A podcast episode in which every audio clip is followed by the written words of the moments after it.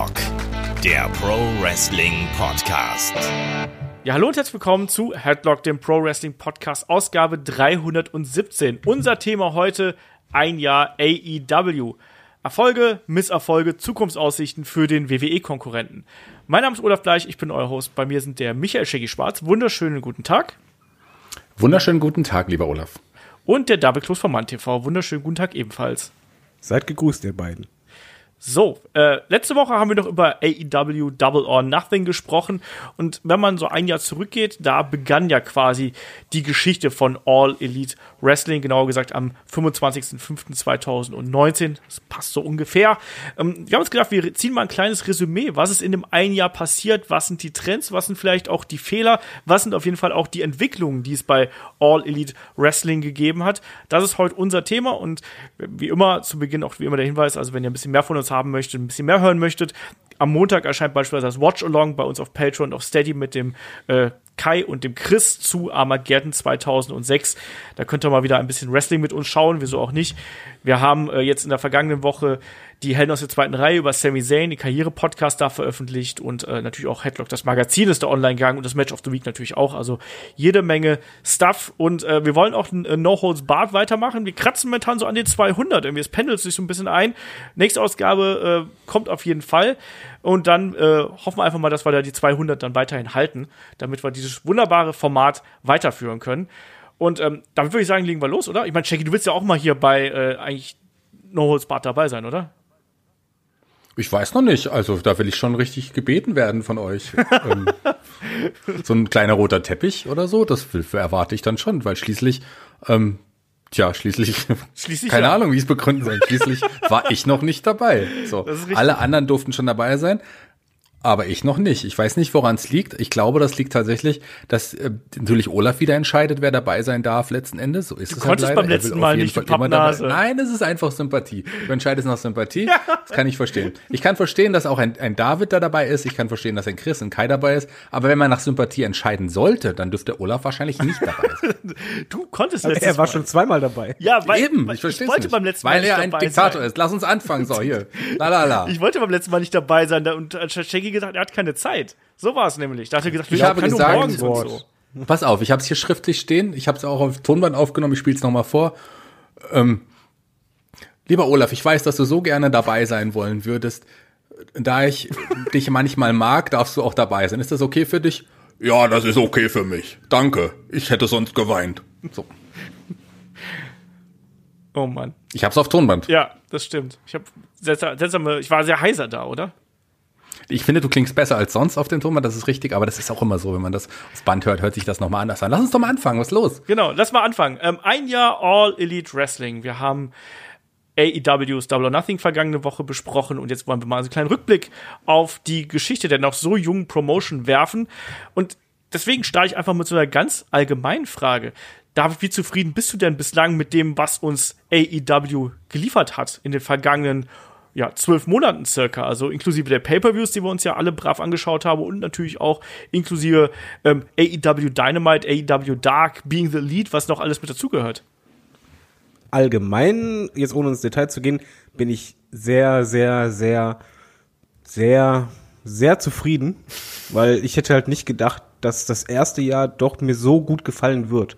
Als Olli die Wrestling angekündigt wurde, ihr wusstet ja alle schon, welche Wrestler wer ist und so. Ich kannte die alle nicht. Also, okay, Chris Jericho, natürlich kannte ich den, aber so Young Bucks habe ich noch nie gesehen.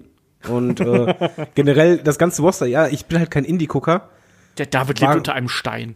Ja, war für mich halt so ein riesiges Fragezeichen, was erwartet mich? Und dann kam halt der erste Pay-Per-View, wo ich echt weggebombt wurde vom Abend, einfach an sich. Aber für mich war halt interessanter, wie wird es halt in Sachen Story sein? Und ich gebe zu, obwohl ich ja, seit klein auf an, ich erzähle die Geschichte nicht nochmal, wann ich angefangen habe, Wrestling zu gucken. seit klein auf habe ich immer War geguckt. SmackDown auch immer wieder, aber ich war vor allen Dingen so ein War-Guy. Mittlerweile ist es so, dass Dynamite wirklich die Weekly ist, auf die ich mich am meisten freue und die ich mir auch wirklich anschaue. Und das ist ein ganz großes Pluspunkt, Pünktchen, was AEW bei mir da verdient hat, weil ich habe da richtig Bock wieder bekommen auf Wrestling. Das ist übrigens auch was, was wir jetzt speziell nach dem vergangenen Pay-per-View noch mal auch von euch an Feedback be äh, bekommen haben, dass die jetzt auch gerade noch mal wieder so ein bisschen Lust am Wrestling bekommen haben, weil natürlich gerade in der aktuellen Situation Corona und so weiter und so fort ähm, hat AEW wirklich hier noch mal so ein bisschen ja den Zahn der Zeit getroffen und auch gerade mit dem Stadium Stampede Match noch mal so ein Ding gebracht, was wirklich ja die Leute anscheinend so ein bisschen aus ihrem aus ihrer Lethargie rausgeholt hat, noch mal so ein bisschen ein ja den Wrestling-Fan in einem geweckt hat. Shaggy, wie ist es bei dir? Hat, hat AEW dich als Wrestling-Fan verändert, um es mal so ganz äh, pomadig auszudrücken? Das ist eine gute Frage. So habe ich es noch gar nicht gesehen. Ich glaube tatsächlich, dass es so ist, weil ich äh, habe zwar nie aufgehört, Wrestling zu schauen und habe auch immer noch fleißig alle WWE-Sendungen gesehen, aber ich muss sagen, dass ich seit kurzem so irgendwie gar nicht mehr noch weniger als je zuvor das Bedürfnis habe, WWE zu schauen und, äh, und AEW, da freue ich mich jede Woche eigentlich auf die Shows.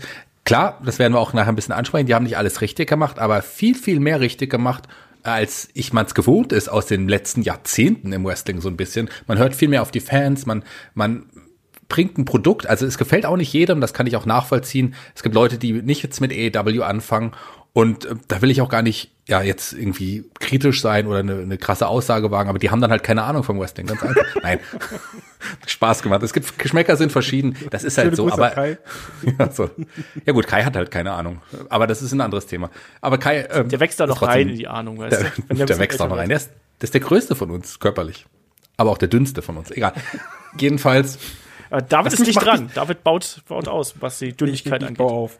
so. Ja, aber du kann, erreicht ihn nicht in der Schlagsigkeit. Ich glaube, Kai ist trotzdem noch mal vier Köpfe größer als, als, als David und acht Köpfe größer als Olaf. Lass mich doch mal weitermachen. Wo war ich jetzt stehen geblieben? Ich finde, AEW macht so viel richtig einfach. Es macht wieder richtig Spaß zu schauen. Die Storys sind durchdacht. Man hat langfristiges Booking. Man hat Charaktere aufgebaut, mit denen man mitfiebern kann. Und das finde ich ist ja noch mal ein größerer Beweis. Ich meine, David hat's gesagt. Wir haben schon lange einige dieser Indie-Wrestler begleitet ich war vorher schon Orange Cassidy Fan. Ich fand den vorher schon toll. Und andere Wrestler, die ich vorher schon toll fand und äh, die jetzt bei EW eine große, wichtige Rolle spielen. Und David kannte einen Großteil der Leute nicht und fiebert jetzt mit denen mit und hat jetzt neue Lieblingswrestler, neue, neue, neue Stars, äh, die er vorher nicht kannte. Und das hat AEW jetzt in einem Jahr. Und für mich ist ja eigentlich, ging es ja so richtig erst im Oktober los. Deswegen war ich ein bisschen überrascht, dass es ja jetzt wirklich schon ein Jahr ist, als zumindest mit Pay-Per-Views losging. Genau. Und, und das hat AEW alles richtig gemacht. Und ich finde, ähm, dazu gehört schon echt eine Menge Kreativität. Klar, ohne Geld wäre es nicht gegangen, aber man hat viele Leute, also das hätte man über WWE nicht gedacht, weil äh, wie kreiert WWE neue Fans mit dem Produkt, was sie bringt? Das können sie nicht. Ich glaube, AEW liefert ein Produkt, mit dem man wirklich neue und auch junge Wrestling-Fans wieder zurück zum Wrestling bringt. Und das ist etwas, was die WWE schon seit Jahren leider nicht mehr schafft. Wobei du auch was sehr Wichtiges gesagt hast, was ich leider vergessen hatte zu erwähnen. Du hast halt gesagt, es macht halt richtig Spaß und genau den Punkt habe ich bei AEW, der ich bei mir am meisten hervorsticht, dass ich wirklich oft Sendungen habe oder halt Shows habe, wo ich wirklich Spaß habe und sei ich halt noch so sehr smart mag und so weiter. Ich kann halt nicht sagen, warum es der Fall ist, ob, warum oder warum bei WWE ich das öfters halt nicht habe, aber vielleicht auch wegen der Varianz, dass es halt mal Comedy ist oder mal das oder es in meinen Nerv trifft, aber ich habe sehr oft beim Gucken echt Spaß dran, wo ich dann einfach mitgehe. Meine Frau sieht das dann auch gerne von wegen, dass ich halt mit dem Grinsen sitze, einfach nur, was wenn ich einen guten Film gucke, dann so, ja, das ist richtig cool, ich habe meinen Spaß, das da vergeht die Zeit oft wie im Fluge. Und das ist halt für mich ein sehr, sehr großes Kompliment, weil das hatte ich lange nicht mehr.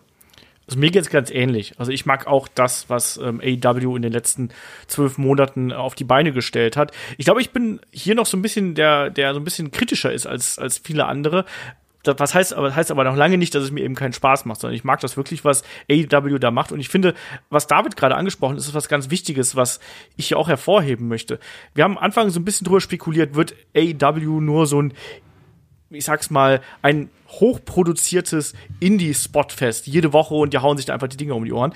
Und was man in den letzten zwölf Monaten sieht, ist einfach eine kontinuierliche Entwicklung von Varianz. Und das mag ich sehr gern. Du hast immer wieder verschiedene Elemente in den Shows, wo du irgendwie immer was für jeden, für jeden Geschmack hast. Du hast mal Comedy, du hast Joshi Wrestling, du hast wirklich richtig geiles Tag Team Wrestling, was ich übrigens auch sehr, sehr schätze bei AEW, dass sie da wirklich quasi wöchentlich eigentlich ein Tag Team Match mindestens auf die Beine stellen, wo du sagen kannst, boah, das hat mich jetzt gerade hier in den Sessel gepustet. Und ähm, das teils ein Highlight von Dynamite immer ist. Genau, genau das. Ähm, du hast auch immer wieder mal Hardcore Wrestling, du hast ganz, ganz viel Insider-Gags natürlich irgendwie auch. Das ist ja so äh, das Steckenpferd, sage ich mal, von äh, der Elite, um es mal so auszudrücken. Ähm, wir haben auch ganz klassisches Heavyweight Wrestling und Storytelling Wrestling, was ich ebenso mag wie eben auch die ganz viele andere äh, Facetten, die wir da eben haben, plus das Spot Wrestling, was wir haben und so weiter und so fort. Diese Abwechslung, die bei AEW immer wieder geboten wird, auch da, es ist nicht alles Gold, was glänzt, auch da gibt's mal Ausbrüche nach oben und nach unten, vollkommen klar, das gehört bei jedem Produkt dazu, aber diese Abwechslung, die hier geboten wird, in Verbindung mit wirklich alten Tugenden, die man aus dem Wrestling kennt, die, die Shaggy jetzt gerade angesprochen, äh, Storyline Build-up, ähm, Character Build-up und all das, was irgendwie dazugehört, auch hier hat man nicht alles perfekt gemacht, aber man hat sehr vieles äh, richtig gut gemacht. Und da möchte ich jetzt ähm, gleich natürlich auch mal ein bisschen drauf eingehen. Ja, David? Ich würde gerne ganz kurz nochmal ganz, oder wer wäre zuerst? Ist mir egal, du hast du schon gesprochen, jetzt sprich auch weiter. Okay, dann würde ich dann, dann, dann gerne ich. Äh, ich würde noch sagen, du hast ja eine wichtige Facette noch irgendwie vergessen. Klar, es ist Orange ein sehr Cassidy? guter Nein, das ist auf jeden Fall. Du hast ja Comedy und einen guten Wrestling und gutes Wrestling erwähnt. Man hätte ja auch denken können, wenn die AW jetzt losgeht, weil die, die bekanntesten Leute oder die größten Namen, die man am Anfang hatte, waren ja Leute, die gerade auch bei New Japan dort sehr große Erfolge gefeiert haben. Man hätte ja auch denken können, das wird jetzt quasi rein, so wie die Matches bei New Japan, die man so kennt. Aber das ist ja auch viel mehr. Es ist wirklich facettenreich. Es ist viel Comedy, wie du gesagt hast. Aber ein ganz wichtiger Faktor ist tatsächlich auch das klassische Wrestling, ähm, dass man wirklich auch die Legenden mit einbaut und die da auch eine wichtige Rolle spielen. Also es ist nicht nur das moderne Wrestling, es ist eigentlich für mich zumindest, und das ist ja auch wieder Geschmackssache, die perfekte Mischung aus allem, was es so im Wrestling gibt. Aus nahezu allem. Und das finde ich wirklich, das schafft oder hat wirklich noch niemals eine Liga geschafft, alle Wrestling-Facetten, die man so sich vorstellen kann, wirklich so genial zu verbinden. Okay, dann schließe ich da mal an, weil das geht ein bisschen in die Richtung, die ich sagen wollte. Zum Beispiel die Legenden. Ein Riesenunterschied zu WWE ist halt für mich gefühlt, das hört sich natürlich an wie Fanboy-Gelaber. WWE ist halt dafür bekannt, große Momente zu schaffen. Und diese Momente stehen halt über allen anderen. Bei AEW habe ich halt auch diese Momente, aber ich habe eher das Gefühl, dass die Stories im Vordergrund stehen oder der Grund, weshalb etwas passiert. Also zum Beispiel, Legenden werden nicht einfach nur kurz reingeworfen und zerstören zum Beispiel irgendwie ein junges Talent. Nee, sie werden halt als das reingeworfen, was sie sind und spielen dann auch in Storylines eine Rolle, und ich denke als Zuschauer von wegen, ja, es macht dir Sinn, dass ihr denjenigen zurückholt habt. Das war jetzt nicht nur, um an einen Abend irgendwie Dick Ratings zu ziehen oder kurz auf Social Media zu trenden. Nee, es macht für mich Sinn, dass ein Jake Roberts da ist oder ein Arne Anderson und Co. Generell ist halt wirklich auch diese, ja, diese Entwicklung, dass man halt Storylines hat innerhalb von AEW. Ich meine, die haben auch den Vorteil, sie haben viel weniger Pay-Per-Views.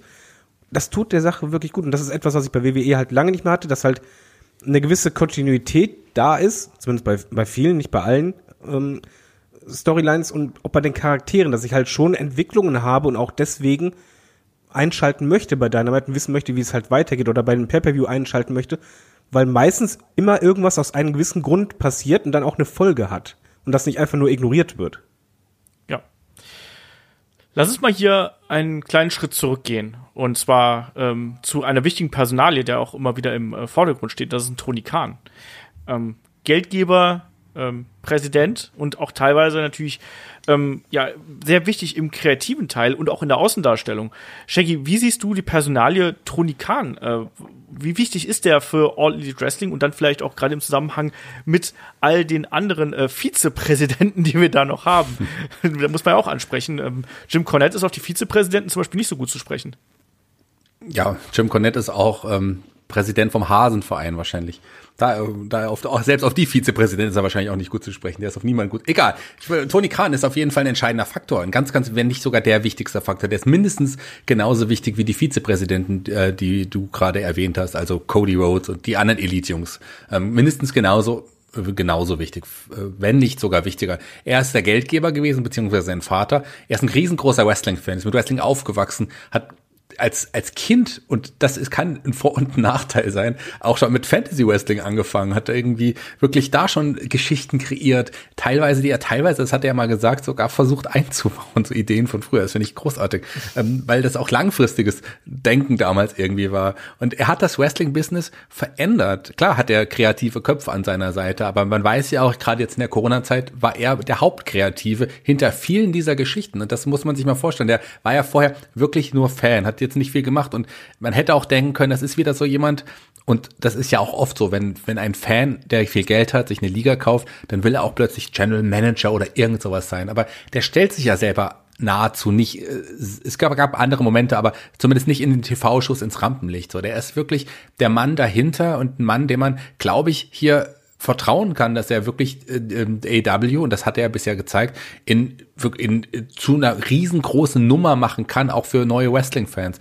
Das ist jemand, dem das Wrestling wichtig ist und der das Wrestling nicht sieht, um Geld zu machen, sondern er gibt dem Wrestling auch was. So finde, so wirkt es zumindest auf mich. Ich wirke jetzt auch wie so ein AEW-Fanboy, aber ähm, ich, ich meine das wirklich, was ich sage. Ja, es ist ja auch ein bisschen anders als, keine Ahnung, eine Dixie-Karte bei TNA oder so, wie du schon sagst. Er stellt sich ja nicht ins Rampenlicht oder halt er könnte sich auch eigentlich jetzt auf eine Rolle selber schreiben, dass er halt der Boss ist und er hat die dicksten Storylines. Macht er ja nicht. Er ist an den Storylines be äh, beteiligt, er schreibt die.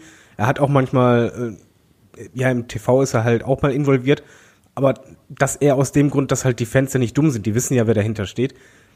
Und die Personalie war zum Beispiel bei mir anfangs, als die Ankündigung kam, auch ein gewisser Knackpunkt, wo ich dachte, gerade ein Geldgeber kann schon mal sehr schnell äh, mehr Macht haben wollen, beziehungsweise auch n, nach vorne hin. Aber wenn du halt zumindest den Dirt Sheets und so weiter äh, glauben kannst, er gibt den Western ja auch eine Freiheit. Merkst du bei den Promos, die sind nicht geskriptet und ähm, so wie man halt mitkriegt, und das glaube ich halt auch, weil wenn man halt schaut, wie die Wrestler sich halt teilweise verhalten, scheinen die auch Spaß zu haben, ist er auch, glaube ich, für Ideen offen. Und es ist halt ein Unterschied, ob da halt jemand ist, der halt wirklich früher Fantasy Booking gemacht hat und ja, möglichst langfristige Storylines haben will, oder ob da halt jemand ist mit Aktienunternehmen im Hintergrund, der quasi von heute auf morgen alles über Bord wirft und die Meinung ändert. Und ich, das habe ich bislang, zumindest nach einem Jahr, es ist nicht viel Zeit, eben noch nicht gesehen. Das ist auch ganz wichtig, ähm, dass zumindest bis hierhin, weil das war auch eine der Gretchenfragen, die wir vor einem Jahr gestellt haben, nämlich ob AEW die Egos hinten anstellen würde. Es ist sowohl so, wenn du quasi einen prominenten Geldgeber hast, als auch wenn Wrestler quasi in verantwortlichen Rollen sind. Haben wir in der Vergangenheit schon gehabt, dass die Doppelpositionen bekleiden, sowohl im kreativen Bereich als auch im aktiven Bereich. Schöne Grüße an Kevin Nash zum Beispiel ähm, zu WCW-Zeiten. Ähm, dann hat man so häufig so, dass dann vielleicht auch hier und da mal das Ego ein bisschen mitspielt. Und das Problem hat man derzeit, ich sage absichtlich noch, hat man es noch nicht. Ähm, Auf jeden Fall beim Start gar nicht, wenn du bedenkst, Genau. auch die Titelträger. Ja. Du hättest ja eigentlich gedacht, alles klar, Cody holt sich Titel, Young Bucks holen sich den Titel. Nö, war halt nicht so. Sondern Ja. stattdessen haben alle anderen Titel bekommen, nur die nicht.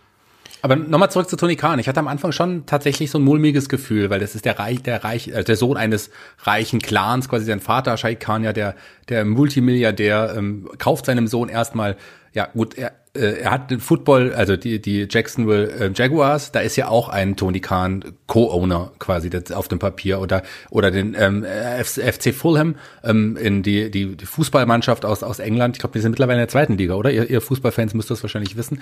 Äh, jedenfalls kauft er eben noch eine Fußballmannschaft da wo er auch Co-Owner ist. Da dachte man, hm, ich weiß es nicht, er kommt aus einer reichen Familie, der reiche Khan, Clan, Khan, aber nicht, nicht Genghis Khan und Oliver Kahn und wer da alles dazugehört. Ähm, nee, es ist Shahid Khan, der Vater. Und der kaufte seinem Sohn quasi, der jetzt auch noch eine Wrestling-Liga, die er aufgebaut hat. Da dachte ich schon, hm, das könnte auch nach hinten losgehen. Aber er hat uns allen eines Besseren belehrt. Und er wirkt ja auch, wenn man so Interviews äh, mit ihm liest oder sieht, auch wirklich sehr sympathisch. Er spricht auch noch direkt mit den Fans, was halt auch ein bisschen ungewohnt ist. Also er ist ja auf Social Media so, dass er ja auch auf Fragen von Fans direkt antwortet. Ja. Das ist man halt so gar nicht gewohnt von einem Chef eigentlich. Das ist ja ohnehin was, was sich eigentlich durch die ganze Firmenpolitik zieht. Also ich finde, AEW ist sehr greifbar. Ähm, spricht direkt mit äh, den Fans, spricht direkt mit seinen Zuschauern und versucht auch gar nicht irgendwas Falsches vorzutäuschen, sondern man hat wirklich das Gefühl, dass äh, man da als Zuschauer ein bisschen ernst genommen wird und nicht nur als Konsument oder nicht nur als Nummer wahrgenommen wird. Und wir wollen jetzt hier gar nicht in die komplette Lobhudelei ausarten. Auch AEW wird noch äh, hier und da Probleme bekommen. Auch AEW macht längst nicht alles richtig. Ähm, da gab es auch hier und da schon Versprechungen, ähm, die gemacht worden sind, die nicht eingehalten worden sind. Ähm, es wird auch während der Corona-Krise weiterhin gedreht. Ähm, man nutzt auch diese Schwächen äh, oder diese, diese äh, Möglichkeiten in Florida da eben aus. Dafür haben wir WWE kritisiert. Dafür kritisieren wir auch AEW. Aber grundsätzlich ist da einfach eine andere Stimmung, glaube ich. Ähm, und das ist was, was sehr angenehmes, ähm, was gerade bei so einem großen Produkt, vermeintlich großen Produkt natürlich ähm, sehr gut rüberkommt. Und ich glaube, dadurch hat man auch ähm, sich einen gewissen Kredit bei den äh, Wrestling-Fans geschaffen, den vielleicht WWE mhm. gerade in den letzten Jahren ein bisschen verspielt hat, muss man jetzt mal so ganz klar so sagen. Lass uns doch hier vielleicht mal. Da so wollte ich gerne noch einen ah, ja, kurz einwerfen, ein. da kannst du gerne weitergehen. Ja, dann wirf ein. Ich, ich finde schon sehr wichtig, weil der Punkt ist nicht zu unterschätzen. Bei AEW, gerade durch die Jahre bei WWE, wo wir halt uns teilweise ja veräppelt vorkamen oder halt Sachen aufgezwängt wurden, beispielsweise Roman Reigns oder halt äh, ja, manipuliert wurden, ist es halt hier eher das Gefühl, natürlich nur romantisiert, in echt ist es halt nicht so, dass die Fans ein bisschen da, ein Teil davon sind, beziehungsweise auf uns auch gehört wird, also Anführungszeichen uns, aber ist halt einfach so. Beispielsweise halt auch bei gewissen Gimmicks oder Storylines, die halt nicht funktioniert wurden, die geändert wurden, um auch auf die Fans zu hören. Das heißt nicht, dass man alles richtig macht, aber halt genau dieses Feedback wahrnehmen und gerade das erste Jahr wurde halt sehr viel getestet, empfinde ich halt als sehr positiv, weil das hatte ich halt so auch nicht erwartet. Ich hätte schon gedacht, dass man zum Beispiel durchsieht von wegen, nee, wir wollen jetzt eine Boot Baker voll als Face durchballern. Hat nicht funktioniert und dann hat man auf Feedback gehört von Fans oder ähm, ähm, ach, wie heißt der Cowboy? Hangman. Hangman. Hangman Adam Page. Auch ein Beispiel. es hat, halt, es hat halt nicht funktioniert. Man hat da so viel reingeballert und eigentlich war das fast schon Richtung Roman Reigns. Wir wollen denjenigen pushen, als super groß darstellen, aber es hat nicht gezündet. Alles klar, warum nicht? Und dann halt ein bisschen analysiert, was die Fans sagen und dann geswitcht und es hat dann funktioniert. Und dieses ein bisschen auf Augenhöhe oder zumindest ernst nehmen, anstatt halt einen aufzuzwingen, ich glaube, das verschafft auch einfach mehr Kredit. Das glaube ich immer auch. Und ich glaube, das ist eine positive Entwicklung. Ich glaube, das ist auch eine Entwicklung, die man eben gehen muss, wenn du in der heutigen Zeit als als Unternehmen und als Unterhaltungsprodukt funktionieren möchtest, muss mal so ganz knallhart äh, auszudrücken. Ähm, ich wollte so ein bisschen, ganz kurz so ein bisschen den Pay-Per-View-Rundown machen. Wir werden jetzt nicht ewig lang über die Pay-Per-Views reden. Wir haben Reviews zu allen Pay-Per-Views gemacht. Ähm, die könnt ihr euch alle anhören und da ähm, ja, können wir auch einfach jetzt mal so, so gut durchgehen. Ich habe gerade angesprochen, 25.05.2019 ähm, AW Double or Nothing. Ähm, das war der Event mit ähm, Dustin Rhodes gegen Cody Rhodes, diese unglaubliche Schlacht, die sich die beiden geliefert haben, die ich übrigens bis heute liebe. Die hab ich, ich, ich zehre so sehr von den Emotionen, die dieser Kampf damals äh, bei mir erzeugt hat. Ähm, ich weiß, David ist, glaube ich, auch ein riesengroßer Fan davon gewesen. Vor allem dieses, dass das, das so. Match war bombastisch, du, hast es nicht erwartet. Das wollte ich gerade sagen. Ich nicht. Du hast ja. halt einen Dustin Rhodes, bei, bei Cody wusstest du, der kann eigentlich mehr, aber Dustin Rhodes kanntest du halt einfach nur als Undercarter und dann hauen die beiden ein Match raus, was du eigentlich so genauso gut im Main Event, wo es Mania hättest bauen können, voller Emotionen. Die Entrances waren auch sehr cool. Und das ist eines der besten Matches ja, der letzten ja, zwölf Monate und drei, Jahr, äh, drei Tage. De definitiv. Also ich, ich liebe dieses Match. Das war fantastisch. Bei dem Pay-Per-View war halt auch noch das ähm, Tag Team Match zwischen Young Bucks und Lucha Brothers, was auch fantastisch war. Ja. Und bei dem Event habe ich auch einfach nur gedacht, gerade weil ich halt so viele nicht kannte, oh, ich sollte mal meine Vorurteile beiseite schieben. Das war für mich ganz am, äh, am Anfang echt schwierig, weil ich halt einfach voreingenommen war. Ich kannte halt gewisse Wrestler von WWE, andere kannte ich nicht. Dachte, ja, wird halt irgendwie so Indie-Feeling sein. Aber nee, da steckte halt deutlich mehr hinter und in dem Moment habe ich gemerkt, ja, selbst ein Undercarter woanders kann hier halt vielleicht doch ganz groß sein. Genau, auch in Sachen Präsentation, das ist ja auch ganz wichtig. Da mal drüber zu sprechen, auch in der Sachen Präsentation hat sich ja AEW weiterentwickelt. Also es wirkte ja schon so ein bisschen wie ein gutes Indie-Produkt, aber man hat ja auch hier immer wieder dran gefeilt, hat eine Kulisse gefeilt, hat eine Musik gefeilt. Ich weiß, dass wir anfangs total oh, ja. am Motzen waren, so, boah, man, man versteht nichts von der Musik oder sonst irgendwas. Ja, stell einfach ein paar singende Fans an die Seite und die Jericho's Theme mitsingen und schon hast du einen Meme, so ungefähr. Ähm, auf jeden Fall, das war ein, ein sehr, sehr guter Aufgalopp, oder Shaggy? Also dafür, dass äh, wir haben auch noch einen John Moxley gehabt, der übrigens debütiert ist äh, nach dem Main Event zwischen Jericho und ähm, Kenny Omega ja, der ist, der, der hatte da auch irgendwie seinen, seinen ersten Auftritt. Das äh, war ein großer Moment, definitiv, ein ganz wichtiger Moment. Ich wollte von David eigentlich gerne noch wissen, ähm, weil er ja vorher die Leute nicht kannte. Da gab es ja auch die erste Casino Battle äh, Battle Royale. Die war ja auch, äh, da haben einige, haben einige Leute kritisiert, aber da waren ja für dich quasi nahezu mal mit ab, abgesehen von so Leuten wie Tommy Dreamer oder oder Billy Gunn oder vielleicht Glacier, nur Leute dabei, die du eigentlich so nicht kanntest. Wie war das denn so, dann plötzlich wirklich nahezu 20 fremde Menschen zu sehen. Das war doch auch, das war doch auch irgendwie spannend, die aber alle auch teilweise abstruse Gimmicks hatten oder seltsam aussehen. Joey Janella und, und Brian Pillman sind jetzt nicht die klassischen Wrestling-Schönheiten. Das, das zog sich bei mir bei eigentlich allgemein komplett durch den ganzen Pay-Per-View. Weil einfach, es, es war halt ein bisschen strange. Viele haben halt nicht diesen Standard-Look, von den ich von WWE gewohnt bin. Äh, nicht jeder ist der mega durchtrainierteste Bodybuilder schlechthin. Und es war halt schon schwierig, aber was sie halt schon geschafft hatten, war das allgemein bei den ganzen Moves, auch äh, bei, bei den anderen Matches, dass ich sehr schnell checkte, warum jemand gerade im Ring steht. Obwohl der jetzt halt von der Präsenz her für mich jetzt kein Star ist, weil ich den halt nicht kannte. Sehr schön. Genau so ist es.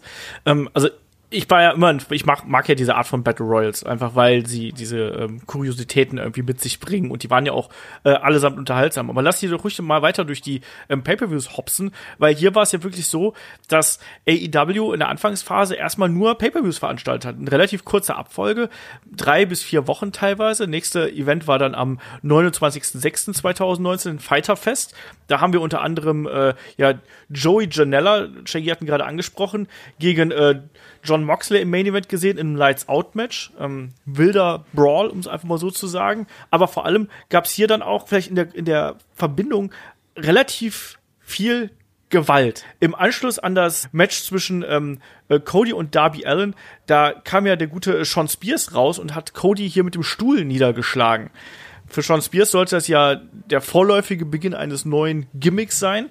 Und da haben wir aber auch schon so ein bisschen gemotzt, gerade eben im Verhältnis zwischen ja diesem diesem Main Event, der schon recht brutal gewesen ist, dann noch dieser Szene, die recht brutal gewesen ist. Shaggy, war das was, was du erwartet hast, dass man auch hier und da mal in diese Richtung gehen würde, dass man härtere Aktionen zeigt und vielleicht provozieren würde? Oder ist das was, wo du gesagt hast, boah, ich hoffe, das sehen wir nicht zu oft?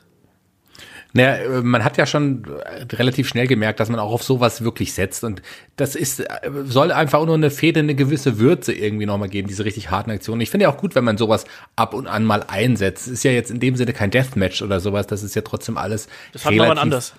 Das hat man wann anders. das hat man leider wann anders. Jedenfalls ja, ist, sorry. Nee, ich wollte nur sagen, ich glaube halt nicht, dass es um Provokation geht, weil Olaf halt meinte, ja, äh, mit so harten Aktionen eher provozieren. Ich sehe die ersten pay ehrlich gesagt eher als Probelauf und als ja ein bisschen äh, demografische Analyse und Studie, um zu sehen, wie wer, äh, die Fans auf was reagieren und gerade auch, wir haben ja ein Roster, was halt sehr unterschiedlich ist, wie weit jeder Roster für das, was er steht, halt irgendwie auch gehen darf oder kann und wie das ankommt. Mhm. Genau, und da kann man gerade dieses Fighterfest als klassisches Ausprobieren nochmal benutzen, weil das ja jetzt kein, wie gesagt, kein großer Pay-Per-View war. Man hat hier nochmal einiges ausprobiert und das an, an Sanction Match, das war ja das erste richtig brutale quasi Match, auf das noch einige folgen sollten. Aber äh, das, hier, warum nicht mal ausprobieren? Ich meine, es, äh, es schadet nicht. Sagst du? Nein, wir hatten da, das war das Lights Out Match, was du jetzt meintest. Ne? Das ein Unsanctioned Match war ja dann später zwischen ähm, John Moxley und Kenny Omega. Lights Out war also, hier die äh, Genau, Lights Out, es war ein Non-Sanction-Match. Es war nicht, tatsächlich war es ja auch deswegen als letzter Kampf, weil man ja gesagt hat, das gehört eigentlich nicht zu AEW. Und das war ja auch ein, ein trickreicher Versuch quasi zu sagen, okay, wir machen es mal, mal schauen. Ich muss aber dazu sagen, ich fand zum Beispiel den Pay-Per-View jetzt nicht so mega, aber das liegt halt daran, es war noch nicht Dynamite-Zeit. Und genau das, was mir bei AEW im Nachhinein halt super gefällt, dieses Storytelling, fehlte mir halt. Das waren halt wirklich dann einfach Matches, die halt eher für sich standen. Genau, das haben wir eigentlich dann auch beim nächsten Event gehabt. Das war dann Fight for the Fallen. Ähm, da können wir jetzt, glaube ich, auch relativ äh, einmal drüber gehen, mehr oder weniger. Da haben wir wiederum Aufbau gehabt. Auch schon äh, bei äh, Fighter Fest haben wir auch schon Aufbau gehabt, dass da ähm, einen Kenny Omega John Moxley attackiert hat. Hier gab es vor allem Aufbau auch für Adam Page gegen äh, Chris Jericho, was ja dann äh, bei All Out, der übernächste Event, dann eben ja auch der Main Event sein sollte und äh, der erste Titel, der gekrönt werden sollte, äh, der erste Titelträger, der hier gekrönt werden sollte. Ähm, und ich weiß, dass wir damals ein bisschen skeptisch gewesen sind, weil Fighter Fest und Fight for the Fallen waren beide solide Shows, aber es war noch nicht so das, was wir uns irgendwie von AEW erwartet haben. Es hat, hat sich so ein bisschen angefühlt, wie David gerade gesagt hat. Da war vieles Schönes dabei, aber da war eben auch einiges dabei, wo man gesagt hat, ja, das war halt eben okay und manches war dabei, wo man gedacht hat, ja, vielleicht gefällt es mir auch gar nicht. Und eine Schwäche, die sich hier rauskristallisiert hat, beispielsweise war ja die Damendivision, die wir ja auch lange Zeit kritisiert haben, dass da ein bisschen was gefehlt hat. Auch ein bisschen Vielfalt hat hier gefehlt. Ähm, bei äh, Fight for the Fallen war der Main Event, waren die äh, Young Bucks gegen die Rhodes quasi, gegen die Brotherhood. Ähm, Und äh, ja, da können wir dann, da können wir dann noch einen, einen Punkt weitergehen zu äh, AEW All Out. Und da, das war dann wiederum das nächste größere Ausrufezeichen. Und weil da haben wir dann auch das Match zwischen Chris Jericho und äh, dem Hangman gehabt. Wir hatten äh, Pac gegen Kenny Omega. Wir haben das Leiter-Match mit Lucha Bros und den Young Bucks gehabt. Ähm, das war dann wiederum so ein Event, der fand dann am 31.08.2019 statt, also knapp sechs Wochen vor dem Start von äh, AEW Dynamite auf TNT. Und das war dann eben schon so ein äh, Ausrufezeichen, wie ich auch finde, was man hier gesetzt hat, oder? Also ähm, All Out, dann, auch wenn wir vom Main Event damals ein bisschen enttäuscht gewesen sind, David, war auf jeden Ja, aber Fall. das Leitermatch davor, das Genau. war. Da, also das, das Tech-Team Leitermatch, das hatte so weggebombt, sondergleichen. Generell war das schon ein Pay-Per-View, der eigentlich ja nicht perfekt war, aber er war dafür ideal, Bock auf Dynamite zu machen. Weil du hast halt jetzt langsam gemerkt, okay, in welche Richtung es geht, was dich halt wrestlerisch erwartet und auch ähm, charaktermäßig, zumindest bei, bei manchen, fing es halt an zu, zu forcieren, wofür die stehen. Auch ein Pack war im Übrigen fantastisch an Ja. dem Abend. Und da hat man halt mehr Bock, oder ja, nicht unbedingt Bock, sagen wir eher, da wurde man neugierig auf Dynamite. Das war halt für mich so ein bisschen eine Go-Home-Show für Dynamite, um da halt ein bisschen anzufixen. Und bei Dynamite, äh, bei der ersten Ausgabe, waren die Einschaltquoten ja auch fantastisch. Und die Neugierde war ja da, also muss es ja funktioniert haben. Man muss auch dazu sagen, ähm, deswegen finde ich den Vergleich von David, den er gerade gezogen hat, wirklich sehr, sehr gut. Weil man hat sich jetzt hier schon so langsam gefunden, man hat vorher viel, viel ausprobiert und hatte jetzt hier auch ja den ersten AW World Champion gekrönt bei diesem großen Ereignis. Das war quasi wirklich der eigentliche Startschuss, so richtig für AW, wie ich finde. Klar, mit Dynamite ging es ja nochmal richtig los, weil man hier auch, ich glaube, der, der Vergleich ist irgendwie, ich glaube, All Out ist ja quasi korrigiert mich, wenn ich mich irre, sowas wie West, das WrestleMania von, von AEW, zumindest mit Double or Nothing, das sind so die großen Pay-Per-Views, wohingegen sowas wie Fight for the Fallen oder auch Revolution, Full Gear auch vom Namen her nicht so opulent und so groß wirken wie All Out oder Double or Nothing. Zumindest ist so das Gefühl und auch so die Ansetzung der Matches deutet so ein bisschen so darauf hin oder die langgestrickten Storylines und, und ähm, dass man da auch quasi die Casino Battle Royals hat, einmal der Damen, wie jetzt hier bei, bei ähm, All Out oder bei Double or Nothing halt die der Herren im letzten Jahr oder jetzt die, das Casino Leather Match. Vielleicht hat man beim nächsten All Out ein Casino Leather Match mit den Damen. Das kann ja alles sein. Ähm, wir haben jetzt hier als ersten Champion Chris Jericho gehabt damals. Und da haben ja auch einige gesagt, Mensch, wieder so ein alter Ex-WWEler, der jetzt hier den Titel gewinnt. Äh, bei Gold, bei, bei WWE war es da, glaube ich, zur damaligen Zeit Goldberg, der den Titel gehalten hat. Hier ist es jetzt ein Chris Jericho. Ähm, Wir haben es doch alle gedacht. was? Wir haben es doch alle gedacht, weil Jericho war ja auch nicht unbedingt der, der jetzt da die Mega-Matches rausgehauen hat, sondern eher so, ja, waren okay, aber könnte eigentlich mehr sein. Man, man hat sich mehr erhofft. Aber im Nachhinein, holy shit, war das eine gute Entscheidung. Weil mit Chris Jericho hattest du jetzt eben, zwar, ja, du hast einen WWE-Guy, aber ich gebe halt zu, er hat sich halt so präsentiert, dass ich das irgendwann komplett vergessen habe. Er hat sich neu erfunden, er hat mit Inner Circle Storylines gehabt und er hat halt wirklich diese Star Power gehabt, die halt anderen noch fehlt, weil die mussten erst aufgebaut werden. Deswegen war das sehr, sehr klug, weil er ist halt ein etablierter und der hat diesen Titel nicht nur getragen, sondern direkt erstmal Wertigkeit gegeben bis zum geht nicht mehr. Es ging eigentlich nur darum, einen Champion zu haben, der den Titel möglichst lange trägt, um halt den direkt eine Bedeutung zu geben, weil das ist ein neuer Titel, das musst du erstmal schaffen. Den darfst du anfangs nicht rotieren lassen. Der erste muss ihn lange halten. Er muss ein A lange halten und ich finde auch, dass ein ähm, erster Champion muss ja auch ein gewisses Standing haben. Ich finde, dass Ja. ein neuer Wrestler, also ein junger Wrestler, der vielleicht noch ein bisschen unbekannter ist, der droht natürlich dann quasi unter dem Gewicht des Gürtels ein bisschen zusammenzubrechen im schlimmsten Fall. Denn Jericho konnte das Ding hier tragen und du hast gerade in der Circle angesprochen. Da schlage ich mal so ein bisschen den Bogen hier zu den Geschichten, die wir dann gehabt haben. Der Inner Circle wurde am äh, 9. Oktober quasi offiziell begründet, also eine Woche nach dem Start von äh, AW Dynamite bei der zweiten Ausgabe. Und das ist ja auch ein ganz wichtiger Faktor gewesen, einfach, dass du ja nicht nur den Jericho einfach für sich stehen hast, sondern ein, ein sleazy Heel, wie er nun mal dann irgendwie doch gewesen ist, der braucht ein Stable um sich rum. Und in diesem Stable hast du eigentlich äh, größtenteils jüngere Leute, die davon profitieren, dass sie mit ihm zusammenarbeiten können. Oder, Shaggy? Das ist doch was, ähm, da, da, da geht es gar nicht unbedingt darum, dass Jericho immer im Mittelpunkt steht, sondern Jericho ist sehr, sehr gut da drin. Das war er früher übrigens auch schon. Er war immer gut da drin, das Spotlight auch mit anderen zu teilen und andere auch gut aussehen zu lassen. Und wir haben es bei der AW äh, Double or Nothing Review gesagt. Also, dass ein Sammy Guevara beispielsweise so gut ähm, aussehen würde hier innerhalb des Stables und bei AEW, das hätte mir vor einem Jahr oder vor anderthalb Jahren, hätte man mir das gesagt, hätte ich ihn wahrscheinlich ausgelacht. Ja, unterstreiche ich vollkommen so, weil das ist, das die richtig guten Stables sind ja auch im Grunde dafür da, um auch wirklich andere Leute aufzubauen. Und wenn wir haben da ja auch schon oft drüber geredet, wenn man sich selber so ein Stable zusammensetzt, wie sollte, wie was ist die beste Besetzung? Ein Anführer, der um den World Title antritt, irgendwie äh, man hat in dem Fall jetzt noch den mit mit Jack Hager ja quasi den den starken Mann an der Seite des Anführers, die rechte Hand oder der Bodyguard und ein gutes Tag Team und natürlich ein Mitkader oder so, der um den Midcard möglichen Titel antritt, der im Rampenlicht steht, des eigentlichen Anführers und an dessen Seite wächst und größer wird. Und das ist besser geht's nicht in diesem, wie es in diesem Stable dargestellt wird. Also wer hätte das gedacht, dass wirklich so jemand wie wie Sammy Guevara so einen Run hat, so eine Entwicklung ähm, durchführen, durchgelau, durchläuft, wie er es getan hat. Das ist unglaublich, was aus diesem Mann, der immer noch aussieht, als wäre er zwölf, was aus dem einfach geworden ist. Es ist einfach, der, es sind nicht die die Bums, die er nimmt. Klar, das gehört auch noch dazu. Es ist einfach auch seine Mimik und es ist einfach alles alles, wie er sich darstellt an der Seite dieses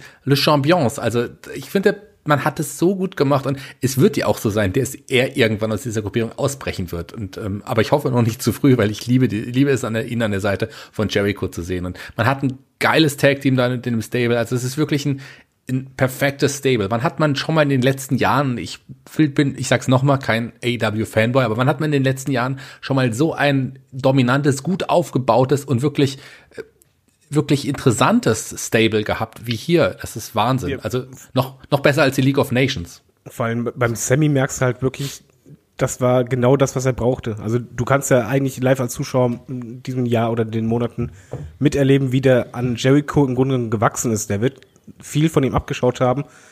Was ist, aber im Übrigen, das Inner Circle ist halt nicht nur ein sehr starkes, dominantes Stable, sondern auch noch ein sehr unterhaltsames. Also ich habe halt bei Stables oft das Problem, dass du halt eigentlich immer dasselbe siehst, aber es gibt halt so keine Entwicklung oder so. Aber bei denen, die hatten ja halt alles dabei. Wir hatten Comedy über super heelisches Verhalten, ähm, über feiges Verhalten oder dominant provokantes Verhalten. Es war ja alles dabei. Mhm. Und ich finde auch, du hast auch gemerkt, dass zum Beispiel Jericho hat ja auch richtig Spaß dabei gehabt. Und auch nicht nur er, sondern eigentlich alle profitieren davon. Selbst ein gestandenes Tag-Team, finde ich, ist halt oder hat's leichter gehabt dadurch, dass sie halt an Jericho's Seite waren oder in einem Stable drin waren, als vielleicht alleine direkt. Allein schon der Start war halt auch richtig gut, weil es war im Grunde genommen die erste Hauptstoryline für mich bei äh, AEW Dynamite, die so gemacht wurde, dass es eigentlich am Ende der Show kam es immer zum Inner Circle und es gab einen Cliffhanger. Einen verdammt guten Cliffhanger sogar immer. Genau, da war es ja so, bei der ersten Ausgabe von AW Dynamite haben wir gesehen, wie ein Jack Hager debütiert und sich quasi hier der Gruppierung Jericho, Sammy Guevara, Santana und Ortiz angeschlossen hat, im Beatdown und dann am 9., den ich gerade angesprochen, 9. Oktober, da gab es dann quasi die offizielle Gründung, wir sind der Inner Circle und äh, wir sind hier die dominierende Kraft, um es mal so auszudrücken. Trotzdem muss ich sagen, was man es halt hier, auch wenn das eine, eine gute Startfehde quasi gewesen ist, was man dann hier gemerkt hat, so am Anfang, ähm, hat man auch innerhalb von AEW Dynamite so ein bisschen noch die Identität gesucht. Und das zeichnet sich hinterher auch innerhalb der Pay-Per-Views ab. Weil wenn man so schaut, das nächste ist, ist Full Gear, das ist am 9.11. Da haben wir Moxley gegen Kenny Omega. Wir hatten Chris Jericho gegen Cody beispielsweise. Ähm, das waren nur zwei jetzt der Match. Da war noch einiges, einiges mehr dabei. Auch da Review könnt ihr euch noch anhören. Ähm, und man hatte gerade zum, zum, zum Jahreswechsel, zum Jahresende, Shaggy, da hatte man so ein bisschen das Gefühl gehabt, dass AEW so ein bisschen nicht ausläuft, aber das so ein bisschen, ähm, da, da fehlte so ein bisschen der Schwung, den man vielleicht am Anfang gehabt hat, oder? Weil da haben wir, haben wir auch hier für uns gesagt, ja, das ist irgendwie alles ganz cool, aber es stagnierte so ein bisschen auf einem guten Niveau insgesamt, oder? Ja, man musste sich ja noch ein bisschen mehr finden. Klar hat man am Anfang wirklich große Sendungen gehabt, große Shows, große Pay-Per-Views und auch interessante Wochenshows, weil man da schon auch geschickte Storylines eingewoben und eingepflegt hat. Aber man musste das ja auch erstmal halten. Man hat, man braucht, natürlich muss man am Anfang Gas geben und dann muss man aber erstmal diesen Weg gehen. Und das war natürlich nicht immer so einfach. Man hat Ideen gehabt, die so teilweise nicht umsetzbar waren oder so nicht funktioniert haben. Man hatte Charaktere wie einen jetzt Adam Page, der auch so nicht funktioniert hatte. Der wäre ja, man wollte ihn ja auch als das Gesicht aufbauen ganz am Anfang. Aber äh, ich glaube auch der Druck für ihn war vielleicht nicht der richtige ganz am Anfang. Da musste sich erst noch mal finden. Und dann hat man langsam noch mal versucht, andere Wege zu gehen. Man hat äh, hier ähm, dann auf die, auf die bekannten Namen erstmal gesetzt, Omega und Cody, und hat langsam aber auch dann die Under- und Midcard aufgebaut, die Charaktere besser vorgestellt. Man hat dann angefangen, am Anfang ja auch noch nicht, aber dann mit der Zeit auch angefangen, wirklich kleine Vignetten auch zu zeigen. Die Charaktere haben mehr Facetten bekommen. Und so hat man sich auch immer mehr mit dem Programm dann wohlgefühlt. Wenn man am Anfang wirklich ja, man hatte viele Leute, viele kannte man noch nicht. Man musste erstmal vorstellen. Man muss erstmal wirklich die Charaktere kennenlernen, um das gesamte Produkt zu verstehen. Das hat ein bisschen gedauert und die Zeit hat sich AW aber genommen und das hat sie auch, da finde ich, ganz gut gemacht. Ich wollte mir jetzt mal selber auf die Schulter klopfen, weil im ersten AEW-Podcast habe ich nämlich genau das prognostiziert. Da hatte ich nämlich gesagt, beim Start ist es halt einfach. Da hast halt eh äh, super viel Kredit, Neugier ist da, haust rein und danach wird es erstmal ein kleines Loch geben. Und das Entscheidende dann wird halt sein, wie du langfristig rauskommst. Und in, eigentlich so Jahreswechsel herum hatten wir genau dieses Loch. Erstmal hattest du so, ja, jetzt hast du im Grunde genommen Anführungszeichen alles gesehen wie wollte das jetzt toppen? Und es fehlte halt einfach zu viel noch an Charakteren, was halt einfach auch an der Zeit liegt, weil um Charaktere aufzubauen, brauchst du Zeit. Und dann war halt wirklich die, die Frage, wo geht's halt hin? Und ich finde, genau da kommt halt die Stärke raus, oder das, was halt mich zu AEW-Fan auch machte, dass quasi mit Neuanfang des Jahres du dann merktest, okay, jetzt werden die Stellschrauben gerade neu, äh, neu angezogen, Gimmicks werden geändert, jetzt kommen immer mehr ja, Profilierungen rein bei Charakteren und auch da, da fing auch langsam an im neuen Jahr, dass so, ja, die, die Eigengewächse, würde ich halt sagen, so ein Darby Allen fing halt da an, mir ins Auge zu fallen. Also der, langsam kam so die, die Eigengewächse ein bisschen mehr in den Fokus. Ja. Ich stelle mir gerade vor, ich stell mir gerade vor, wie er dir so mit dem Coffin Drop ins Auge fällt. Nein, aber es war halt wirklich so, dass du ein bisschen die Eigengewächse im Schatten der großen Namen, die halt diese Hauptfäden hatten, und das erstmal den Druck ein bisschen rausnahmen, anfingen aufgebaut zu werden. Und dadurch kam halt immer mehr, es gab halt nicht nur diese zwei Hauptstorylines, sondern es wurden dann nach und nach kleine Storylines aufgebaut oder eingesetzt und auch Charaktere geschaffen. Und das ging dann halt über die nächsten Monate. Und das, da war auch so im Januar herum, wo es bei mir anfing, dass ich halt die Dynamite-Folgen nicht verpassen wollte, weil da waren die Entwicklungen, da kam immer wieder was Neues hinzu und da hat man im Grunde genommen angefangen, sich eine eigene Identität richtig erst aufzubauen. Vorher war das halt wirklich ein bisschen wie so austesten, auswägen, was ist denn auch genauso wie dieses extreme Match zwischen Moxley und Omega. Das war halt für mich auch eher ein Test. Ich möchte sowas, hätte ich gesagt, nicht nochmal sehen. Aber es war vielleicht ganz gut, das mal zu machen. Und ich finde auch, dass du gemerkt hast, dass die Dortbürten ja unsere größte Schwäche sind halt die Frauen. Da müssen wir das machen und da fing halt so die Planung an, was halt danach jetzt langsam kommen wird. Irgendwas müssen wir ändern. Mal gucken, wie. Genauso wie beim Adam Page genauso. Ich hoffe, ihr wisst, was ich meine. Absolut. Ja, das ich habe jetzt übrigens ganz kurz, weil ich muss das jetzt einhaken, weil nachher ist es nicht mehr interessant. Weil da, ähm, ich versuche ja immer auch zu finden, was meine Faszination bei NEW ist. David hat es gerade gesagt, ähm, genau diesen Satz, und das ist, glaube ich, das, was ich mit AEW gemeinsam habe. Meine größte Schwäche sind die Frauen. Nur mal so. Okay, der war nicht so schlecht. ja, ich hab's geschafft. nee, Auf meine genau Frau, das, nein, bitte nicht, weil es kann sein, dass meine Freundin das mithört, deswegen bitte nicht darüber. Nein, Quatsch. Wir können über alles sprechen. Aber es ist genau das, was David auch gerade eben angesprochen hat. Man hat dann das Gefühl gehabt, dass gerade so im Januar, ähm, Januar, Januar, Anfang Februar, dass dann auch die, die Fäden intensiver geworden sind. Wir hatten diese geile Geschichte mit MJF gegen Cody, wo Cody erstmal ja durch das Feuer gehen musste, bevor er ihn dann bei AW Revolution ähm, vor die Flinte bekommen hat und dann trotzdem verloren hat am Ende und deswegen nicht mehr um den äh, World Title antreten darf. Wir haben den Charakterwechsel von dem Hangman Adam Page gehabt und diesem ungleichen Tag Team mit Kenny Omega, die dann auch noch Champions zusammen geworden sind und dann dieses unfassbare Match gegen die Young Bucks bei Revolution abgefeuert haben. Und wir haben natürlich auch einen Moxley gehabt, der hier langsam so ein bisschen ja aus dieser aus dieser Fehde mit dem Omega äh, rausgekommen ist und stattdessen sich dem World Title äh, zugewandt hat und dann eben auch als der größte Name der Company, das darf man auch nicht vergessen, mit was für einem Bass ein Moxley damals zur AEW gekommen ist, ähm, nach dem Abgang von WWE, nach dem Podcast mit Jericho und so weiter und so fort. Und das, sind auch noch Leute wie ähm, Orange Cassidy, der und vorher nur Ringside war, aber jetzt dann langsam präsenter wurde, dann auch sein erstes Match hatte. Impact wurde auch immer stärker dargestellt. Und Darby Allen hat mehr Fokus bekommen. Auch Leute wie einen ähm, äh, Jungle Boy und, und Luchasaurus beispielsweise auch äh, Talente, die wir hier hervorheben müssen nochmal, die dann immer mehr Profil bekommen haben, wo man gemerkt hat, die, die Zuschauer reagieren irgendwie auf die. Und beispielsweise auch das Match mit ähm, einem, einem Jericho gegen einen ähm, Jungle Boy beispielsweise, auch wenn es nur so kleine Fäden sind, auch wir haben auch Scorpio Sky gegen den Jericho gesehen, was alles ähm, spannende Ansätze waren, nur um auch diese Zeit zwischen den Pay-per-Views sinnvoll zu nutzen, weil jetzt haben wir ja wirklich hier so zwei, drei Monats ähm, Pausen quasi zwischen Pay-per-Views. Und Shaggy, das ist doch eigentlich auch mal ganz angenehm, oder? Dass du nicht wirklich diese vier Wochen, teilweise drei Wochen Taktung hast, dass dir ein Event nacheinander um die Ohren geknallt wird, sondern dass du wirklich auch dazwischen Zeit hast, kleinere Geschichten zu erzählen, ehe du dann im Idealfall gegen Ende wieder die großen Storylines erzählst.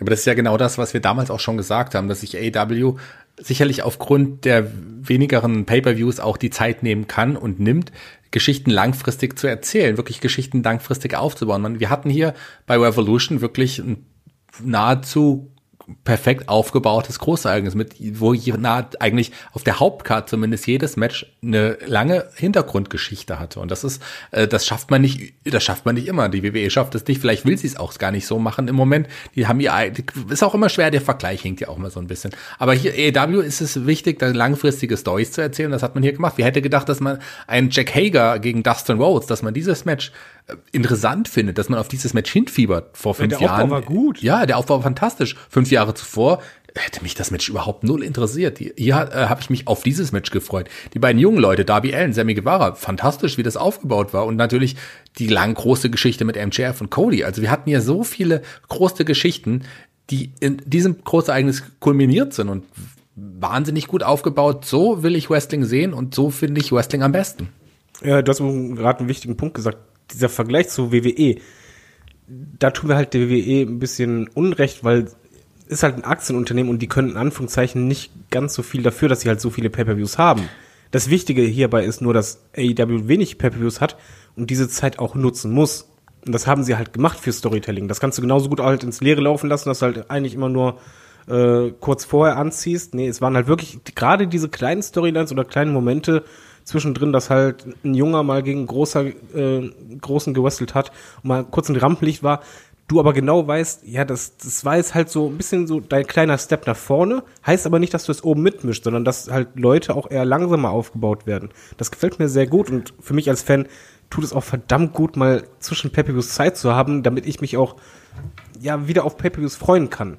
Das, das, Problem ist einfach bei WWE, du hast halt nächsten Monat direkt den nächsten Pay-Per-View, die haben ja gar nicht die Zeit, richtig lange Storylines zu machen, sondern hier ist halt wirklich, du hast direkt mehrere Monate. Und in diesen Monaten wird eine Geschichte erzählt, die irgendwann ihren Höhepunkt hat. Und das ist im Idealfall bei diesem Pay-Per-View, und das war zum Beispiel hier bei Revolution, gleich bei mehreren Fäden der Fall. Ja, da muss ich dir tatsächlich widersprechen. Die WWE hat die Zeit, langfristige Stories zu erzählen. Die müssen ja nicht immer enden bei den Großereignissen. Klar, du kannst die Geschichten auch weitererzählen.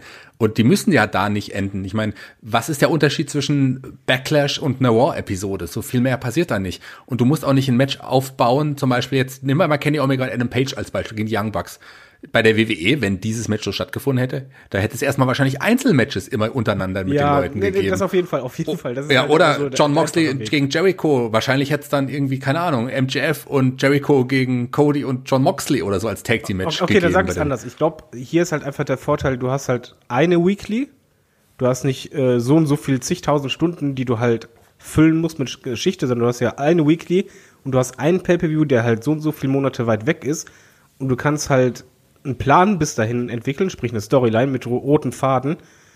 Und du hast halt den Zufall, äh, oder den Zufall, äh, das Positive doch, dass im Hintergrund jemanden äh, keinen hast, der, der halt kurzfristig alle Pläne über Bord wirft, sondern du kannst halt diese Storyline verfolgen. Und ich glaube, für ein Booking-Team ist es halt hier einfach ein bisschen einfacher. Ich wüsste halt nicht, ob ich, ob das Booking-Team bei äh, drei Stunden War jede Woche und dann halt noch Pay-Per-Views, die auch verkauft werden wollen, das auch so konsequent hinkriegen würde. Aber hier wir reden ja nicht über WWE, sondern über, über AEW, tut es mir als Wrestling-Fan verdammt gut und ich freue mich halt wirklich auf diese Pay-Per-Views.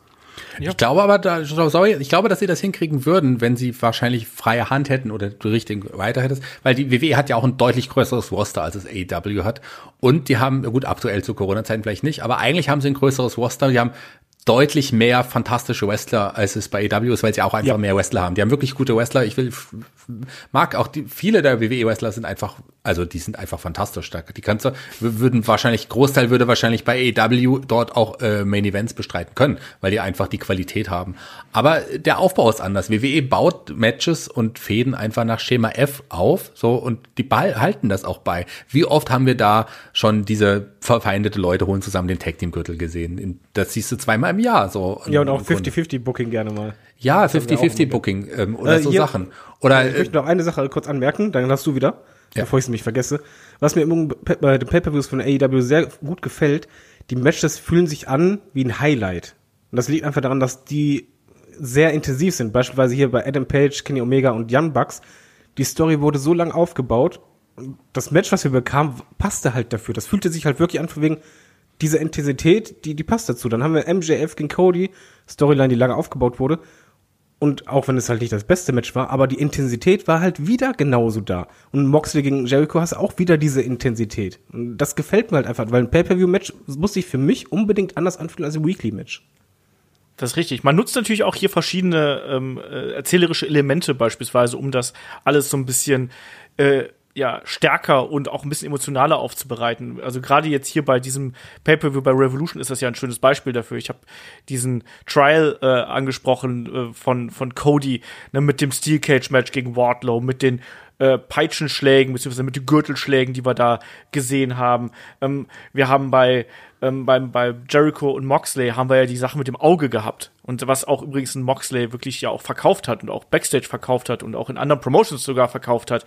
Ähm, das darf man auch nicht außen vor lassen. Also man bedient sich hier aus bekannten Stilmitteln und hat natürlich dann auch noch Leute, die es verkaufen können. Also da muss ich auch noch mal einen Cody hier als jemand hervorheben, der gerade auch durch seine Promos sowohl äh, im Vorfeld von ähm, dem Match gegen MJF als auch im Vorfeld mit seinem Match gegen Jericho, was er an Promos abgeliefert hat. Und diese Emotionalität, diese ähm, Leidenschaft, die er immer wieder an den Tag legt, das muss man erstmal rüberbringen. Und jetzt auch, ganz aktuell, ich fand auch die Promo, die er jetzt für den ähm, TNT-Titel ähm, gehalten hat, wo er jetzt gesagt hat, hier darum, darum geht's eigentlich bei diesem Gürtel. Und das ist mein Ziel mit dem Gürtel das klingt alles so sehr nach seinem Vater, wie er spricht, aber das ist geil und das kommt irgendwie kommt das tatsächlich an und das funktioniert.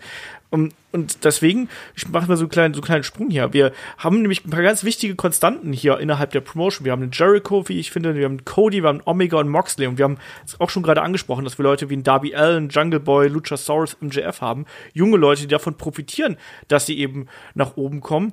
Ähm, zugleich haben wir aber auch immer wieder Neuankömmlinge. Shaggy, wer hat da deiner Meinung nach ja jetzt zuletzt vielleicht auch von den ja, Debüts, die wir gesehen haben, wer hat da für dich den, den größten Impact gehabt? Erstmal möchte ich ganz kurz dazu sagen, dass ich, äh, dass ich die zu deiner Aussage, Cody klingt ein bisschen wie sein Vater, ähm, würde ich unterstreichen, auf jeden Fall. Ich wusste aber gar nicht, dass Ric Flair der Vater von Cody ist. Aber das ist ein anderes Thema. Ähm, da sehe ich eher parallel. dass Nee. Ich, finde ja doch, er wirkt immer mehr, also Nein. immer mehr wie ein Ric Flair. Doch. Nee, nee, nein, also bei Cody ist es halt wirklich, was er halt schafft, dass du, Aber anders, ein moderner dass du vergisst, dass es geschauspielert ist. Es Ich wirkt finde, halt dass er sehr, vom- sehr persönlich. Ich, Ich meine finde den Sprachrhythmus. Ich, Ja. ich finde Ach, von der Präsentation her ist er wie Ric Flair, von Ja. der von dem Sprachrhythmus her ist er aber wie äh, wie sein Vater. Auch die Art und Weise, wie er betont. Achte mal, hör mir alte Promos Ja. von Dusty Rose an und achte mal drauf, wie er das hier betont. Das ist Ja, eins du hast, zu eins. ja, ja, ich habe dann deine Aussage missverstanden. Das, äh, er hat wirklich da, er hat von seinem Vater gelernt zu sprechen. Das merkt man schon definitiv. Das hast du vollkommen recht. Ich hatte es anders verstanden. Also stimme ich, stimme ich dir zu. Sorry. Ähm, zu dem, zu dem, ja, wir, also man hat ja in letzter Zeit ähnlich äh, Charaktere. Da ist vielleicht ein kleiner Kritikpunkt, ähnlich auch gebracht, wie man es gemacht hat. Klar, es waren alles Big Mans. Der erste große Impact war natürlich John Moxley, so, aber das ist ja schon auch jetzt etliche Monate her. Der ist mit einem riesen Bass gestartet und ich muss aber auch dazu sagen, dass sein Bass, nachdem er den Titel gewonnen hat, der ist langsam auf dem Weg auch so ein bisschen nach unten. Aber der ist immer noch da und er hat, er hat immer noch eine große Aussagekraft. Aber da muss man auch ein bisschen aufpassen, dass man sich da nicht in die Impulsrichtung entwickelt. Ähm, ansonsten hat man ja wirklich Leute wie, wie ein Brian Cage oder auch ein Brody Lee, große Position mit einem ähnlichen Start gebracht. Auch sicherlich hier ein, ein ähm, na, Lance Archer. Lance Archer. Lance mit, Archer, Matt Hardy. Ein Lance Archer, ja, mit Hardy müssen wir vielleicht ein bisschen anders vergleichen, aber ein Lance Archer auch einen ähnlichen Weg gegangen. Aber der hat, den kannte man nicht, den hat man super auch aufgebaut. Und von diesen ganzen Neueinkommlingen, klar, die haben alle, sind immer mit dem Bass gestartet. Und mit Hardy, klar, David vollkommen recht. Aber so vom Lance Archer bin ich am meisten überrascht tatsächlich, weil den hat man von 0 auf 100 gebracht und man hat es ihm total abgenommen. Und es ist ein neuer Charakter, der so auch noch nicht da war. Und das finde ich, da hatten, für mich persönlich war der mit dem meisten Bass, der mich auch am meisten überrascht hat. Ja, ähm, ich mag ihn ja auch sehr gern. Ich weiß nicht, ob er der mit dem meisten Bass ist, aber er ist auf jeden Fall jemand, den, den man hier am besten präsentiert hat. Natürlich auch vielleicht mit den Vignetten, die wir im Vorfeld gesehen haben, auch mit Jack Roberts, die wir hier gesehen haben. Der anfängliche Start war sicherlich für John Moxley am größten und wo sich ein Brody Lee hin entwickeln wird, das ist ja eh so eine Geschichte. Wir werden gleich noch mal über so ein paar gestrichene äh, Storylines und Characters irgendwie sprechen. Er ist ja quasi äh, ja bei der Dark Order so mehr oder weniger daraus hervorgegangen so ein bisschen. Auch das eine, eine interessante Entwicklung. Ähm, ich habe halt so ein bisschen Sorgen, dass bei den ganzen Neuankömmlingen, die ja wirklich immer so reingeworfen werden und sofort im Titel geschehen sind, dass da so ein paar ähm, jüngere Leute wahlweise ähm, nur die zweite Geige spielen oder so ein bisschen untergehen. Das ist so meine Befürchtung. Wir haben es jetzt auch beim Brian Cage gesehen, der jetzt sofort super dominant dargestellt wird und der sofort dann bei Fighter Fest auch ein Match um die Championship bekommt. Das mag ich persönlich nicht so, dass man einfach jemanden reinschmeißt und sagt, ach übrigens, der hat jetzt hier ein Match gewonnen, denn äh, Moxley war damals auch sehr schnell dabei und dann ist der jetzt einfach im Titelgeschehen drin. David, Ja, aber, du aber, Unterschied beim Moxley war zumindest, dass er, die haben ja dieses äh, Ranking mit den, äh, müssen wir eigentlich auch nochmal erwähnen, weil das ist auch Genau. neu bei AEW, Win, Losses und Draws. Da hat ja er sich nach oben gearbeitet. Der hat ja wirklich nur Siege gehabt. Gut. Also er hat sich das halt anders verdient. Das war halt wirklich schon in kurzer Zeit, aber er hat halt einfach nur Siege halt einkassiert.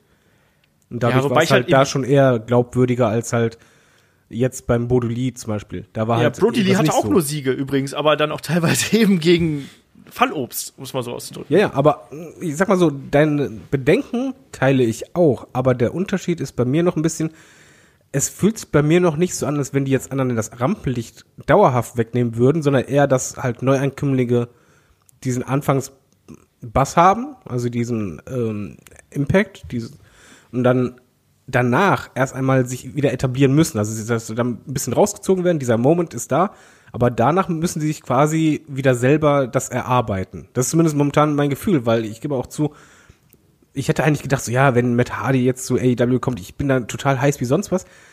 Ich habe eher Bock oder ich bin eher interessiert an den Wrestlern, die dort sind, äh, wie ein SAU oder ein Darby Allen, die länger dabei sind und jetzt mittlerweile sich etabliert haben. Das ist bei mir schon ein besonderer Faktum, weil eigentlich hätte ich es anders erwartet. Man kann es halt nutzen, um halt kurz den Impact zu haben, aber ich glaube, bislang war es halt noch nicht so, dass halt jemand außer Moxie, und da war es halt okay, weil du brauchst halt einfach diese dicken Namen, damit die anderen im Hintergrund aufgebaut werden können, dass die das jetzt wegnehmen. Neuankömmling für mich ist auch Adam Page, weil ich finde, das war schon eine 180-Grad-Wendung. Das ist halt, als wenn du halt einen neuen Wrestler da stehen hast. Shaggy, ist die aktuelle Entwicklung um die TNT Championship, also dass Cody jetzt hier quasi eine Open Challenge ähm, bereitstellt und dass er immer wieder betont, dass er hier jede Woche jetzt gegen ein junges Talent äh, wresteln wird, ist das vielleicht ein Schritt in die andere Richtung, dass man deswegen sagt, ja, okay, dann, dann bekommen eben die jungen Leute, wie jetzt einen Jungle Boy in der kommenden Woche, die bekommen dann jetzt hier die Chance auch gegen einen Cody und bekommen quasi die große Bühne? Ich sehe diese andere Richtung, die du thematis thematisiert hast, gar nicht so. Also klar hat man Leute gebracht und die gleich von 0 auf 100, aber man hat nicht anderen äh, jungen Leuten Spotlight weggenommen. Die hatten trotzdem ihr Spotlight, die haben ihr Zeit bekommen, ihre Entwicklung bekommen. Das waren einfach zusätzliche Geschichten. Die anderen jungen Leute hatten immer ihre Stories und hatten auch die Zeit, sich zu entwickeln. Das finde ich, finde ich sehr gut. Und dieser TNT-Title, vielleicht ein bisschen auch in Anspielung an den TV-Titel früher, den man es auch, den es ja auch mal gab, äh, bei der ähm, WCW. Der ist ja auch ein Titel, der regelmäßig im TV verteidigt werden sollte und es klang ja auch von Anfang an so, dass der TNT-Titel in diese Richtung geht und dass man ihn jetzt wirklich nutzt am Anfang, um junge Leute auch da mal ins Rampenlicht zu holen, auch vielleicht Leute, die die man jetzt auch nicht jede Woche im Fernsehen sieht. Ich glaube, Jungle Boy ist sicherlich ein sehr prominenter Name in der ersten Woche, aber da werden auch andere Leute kommen, äh, die man vielleicht so noch nicht sieht und vielleicht die so auch Geschichten bekommen können. Also das ist ein schöner Titel, um wirklich ähm, auch neue Charaktere aufzubauen, anderen Leuten was zu geben. Und da sehe ich gerade einen Mann, einen, einen Wrestler kommen, dem ich das zutraue, dass er sich vielleicht als erstes den TNT-Titel holen wird, weil der gerade super aufgebaut wird. Auch eben Wrestler, der schon länger dabei ist, in dem man auch nach und nach und langsamer als viele andere aufbaut, aber der nimmt immer mehr eine Fahrt auf. Ich glaube, ein Scorpio Sky ist wirklich jemand, den man auch irgendwann oben mit einsetzen wird. Ihr werdet sehen. Gerade an dieser Woche hatte man es ja wieder angedeutet. Mit dem hat man wirklich viel, viel vor, macht das ganz langsam und, und, ja. und aber sehr gezielt. Ich glaube, ähm, das ist so jemand, der wird auf jeden Fall einer der Kontrahenten in den nächsten Monaten sein, um den äh, TNT-Teil. Vielleicht sogar mehr. Bin ich komplett bei, bei Shaggy. Ich finde auch die Idee dahinter sehr gut, weil du hast so viele Wrestler, die jetzt so langsam aufgebaut wurden und die können halt sich gerade mit einem Cody wenn sie sich mit den messen, da können halt auch Matches passieren, die einen, selbst wenn du den Titel nicht gewinnst, auf ein, ja, eine Stufe weiter nach oben bringt. Einfach dadurch halt deinen Charakter forciert oder halt deinen Kampfgeist zeigt oder Sympathien erzeugt beim Publikum oder Antipathien. Ich finde das halt sehr gut und vor allen Dingen sollte es, ja, was heißt sollte, es wird ja dafür genutzt, dann halt wirklich diese Eigengewächse, dieses Rampenlicht zu geben und genau dafür ist es halt da. Das wollten wir ja, dass ein Midcard-Titel da ist und das fühlt sich halt für mich ein bisschen an wie ein Intercontinental-Title früher, wo ich halt nicht ein Hulk Hogan oder so sah, sondern da waren halt für mich immer die aufstrebenden Bret Harts und Shawn Michaels und Mr. Perfect und Co. dabei. Und hier ist es halt genauso und man sollte es halt dafür nutzen und möglichst auch nicht, dass der Titel jetzt ganz schnell wechselt, sondern Cody länger gewinnt, der immer wieder verteidigt und sei es halt in noch so harten Matches oder so, noch so knapp. Umso größer ist es dann halt wirklich, wenn dann halt beispielsweise ein Scorpion Sky das Ding mal holen sollte.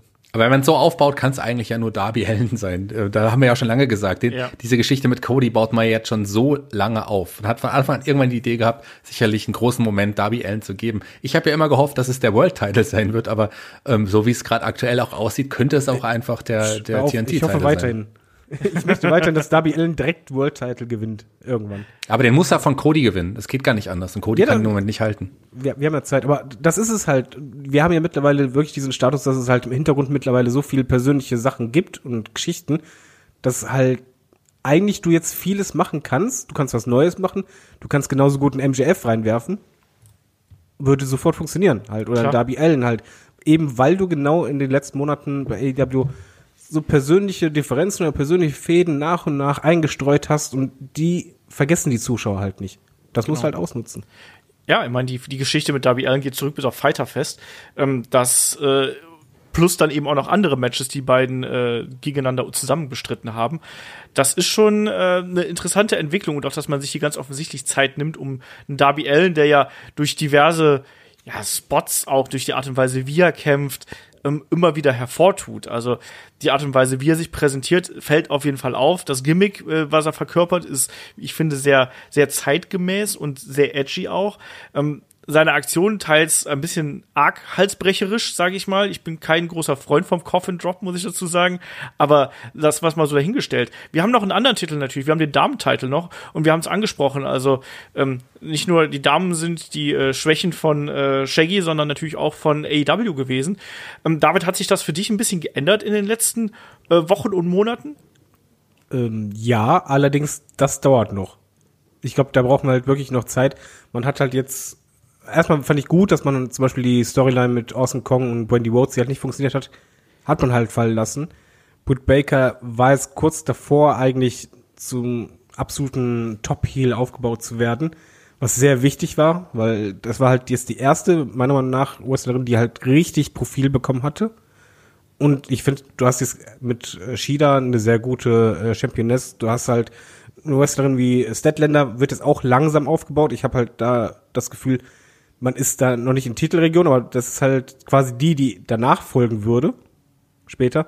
Und ja, auch selbst eine Penelope Ford war jetzt zuletzt, dass wir halt mal was mehr von ihr sehen konnten im Ring. Das war ja auch nicht schlecht. Ich glaube aber einfach, bei der Frauendivision, da werden wir halt noch brauchen. Ich glaube, das wird halt im Laufe des Jahres äh, sich dann zeigen. Aber man, du merkst, dass man da die Hebel gerade ansetzt, aber es dauert halt. Shaggy, das wird alles besser, wenn Tessa Blanchard da ist, oder? Wahrscheinlich tatsächlich wird alles besser in Tessadas.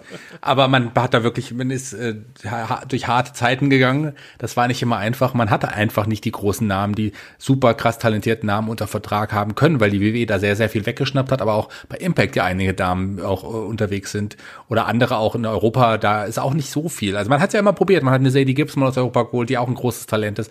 Ähm, eine Bia Priestley, man hat ja auch Namen, die man aber auch nicht immer einsetzen kann, weil die auch vertraglich woanders gebunden sind, jetzt zu Corona-Zeiten sowieso auch nicht ständig kommen können. Man das hat ist auch noch ein Problem natürlich. Ja, ne? Also das wollte ich gerade noch ganz kurz reinwerfen. Du kannst momentan natürlich keine, ähm, ja, kein Talent holen, was quasi nicht in den USA lebt, sondern du musst dann wirklich auf die Leute zurückgreifen, die gerade verfügbar sind. Dadurch fallen beispielsweise auch ähm, eine Shiner zum Beispiel haben wir gesehen. Ich mag die ja total gern. Ich weiß gar nicht genau wieso, aber ich mag die total gern irgendwo. Und China? Was? Shiner. Ach, Shanna, okay. Shanna ist eine tolle Wrestlerin, auf jeden Fall. Ähm, ich habe China erst verstanden. Shanna war auch eine Bereicherung. Klar, die wurde auch eher in der, in der Midcard eingesetzt, aber auch schon dafür Stories mit Nyla Rose vorbereitet und, und so Genau. weiter. Man hat ein paar Namen, auf die man setzt. Ähm, und äh, man muss sagen, da hat man aber, David hat ja eigentlich schon gesagt, Britt Baker, ähm, die hat, die sollte das Face in der, der, der, der Damendivision werden auf der Face-Seite. Äh, Das ist aber nicht so richtig angekommen. Irgendwie, sie wirkt auch tatsächlich, hat sie irgendwas Arrogantes schon immer. Und deswegen hat das, glaube ich, so nicht ganz funktioniert. Aber sobald sie dann wirklich diese, ihren neuen Charakter verkörpert hat, wir so können froh sein, dass sie jetzt nicht so lange ausfällt und auch aktuell direkt ja im Rollstuhl wieder für Furore gesorgt hat bei der aktuellen Dynamite-Episode, mh, die ist ein- einfach ein super Heel. Die, die, die, das ist der perfekte Heel für die Liga.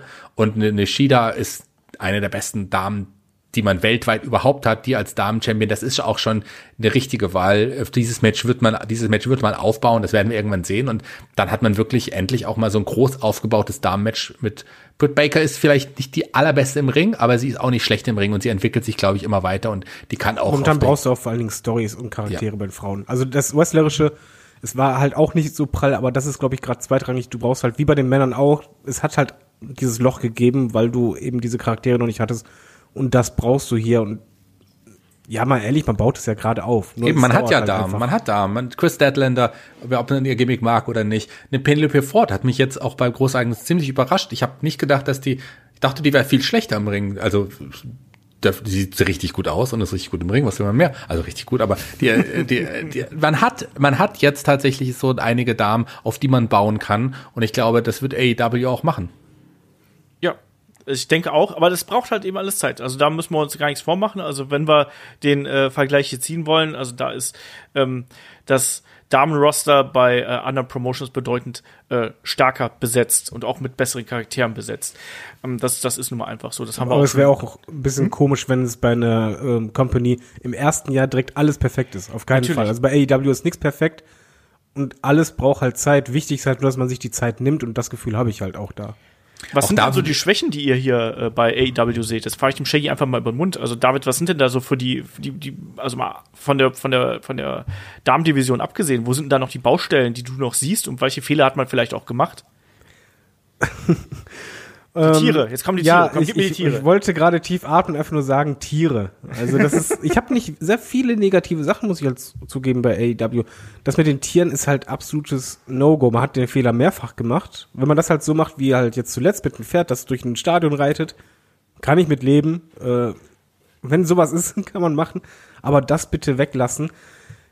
Das Hardcore-Match, beziehungsweise dieses Unsanctioned-Match zwischen Omega und Moxley, möchte ich jetzt nicht unbedingt als Fehler bezeichnen. Das ist auch, glaube ich, ein bisschen Geschmackssache. Wenn die Wrestler es machen wollen, sollen sie es halt machen. Ich finde die Gewaltdarstellung, ich kann damit halt gut leben. Wahrscheinlich wirst du es anders sagen, weil das ist aufgeschrieben.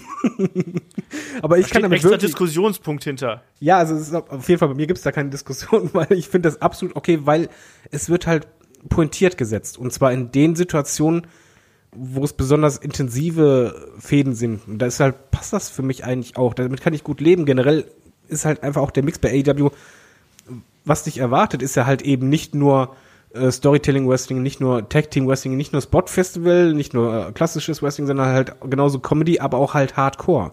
Das ist nun mal auch ein Teil von deren DNA. Da kann ich mit leben und ich gebe zu, die kleinen Anspielungen auf WWE finde ich null schlimm, weil die sind halt nicht überpräsent, wie etwa im WCW es gemacht hat, sondern es sind halt einfach eher kleine Anspielungen, die halt gerade äh, Smart Marks halt verstehen.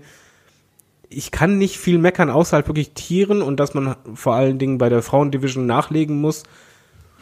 Ich finde, die Produktion ist auch deutlich besser geworden. Ich finde, die Promos, ja, kann ich auch nicht meckern. Abwechslung auch. Kai würde wahrscheinlich sagen, was er halt nicht mag, dass halt bei Tag Team Matches sehr oft irgendwann die Regeln vergessen werden. Ja. Das wiederum ist aber bei Selling mir, kann man auch mit einbauen übrigens, Genau. da, was das angeht. das ist allerdings halt bei mir wieder ein Punkt, den ich gar nicht so wahrnehme, weil er mich nicht stört. Aber das ist absolut subjektiv. Ich kann jeden verstehen, der sagt, oh mein Gott, das ist doch Schwachsinn. Da, sind- hier sind die Regeln, steht Paragraph 1, 2, da muss der Ringrichter das und das machen. Ich bin da halt eher so in diesen Actionfilm-Modus, wo ich halt Spaß habe. Und solange ich halt diesen Spaßfaktor habe, fällt es mir nicht so doll auf. Aber das würde ich wahrscheinlich Kai und wahrscheinlich auch viele andere als Kritikpunkt nennen. Ist bei mir nicht der Fall. Äh, ich hätte noch gerne im Übrigen, dass dieses Ranking-System noch ein bisschen prominenter dargestellt wird. Ich finde, manchmal wird es halt prominent dargestellt und das ist halt Bedeutung.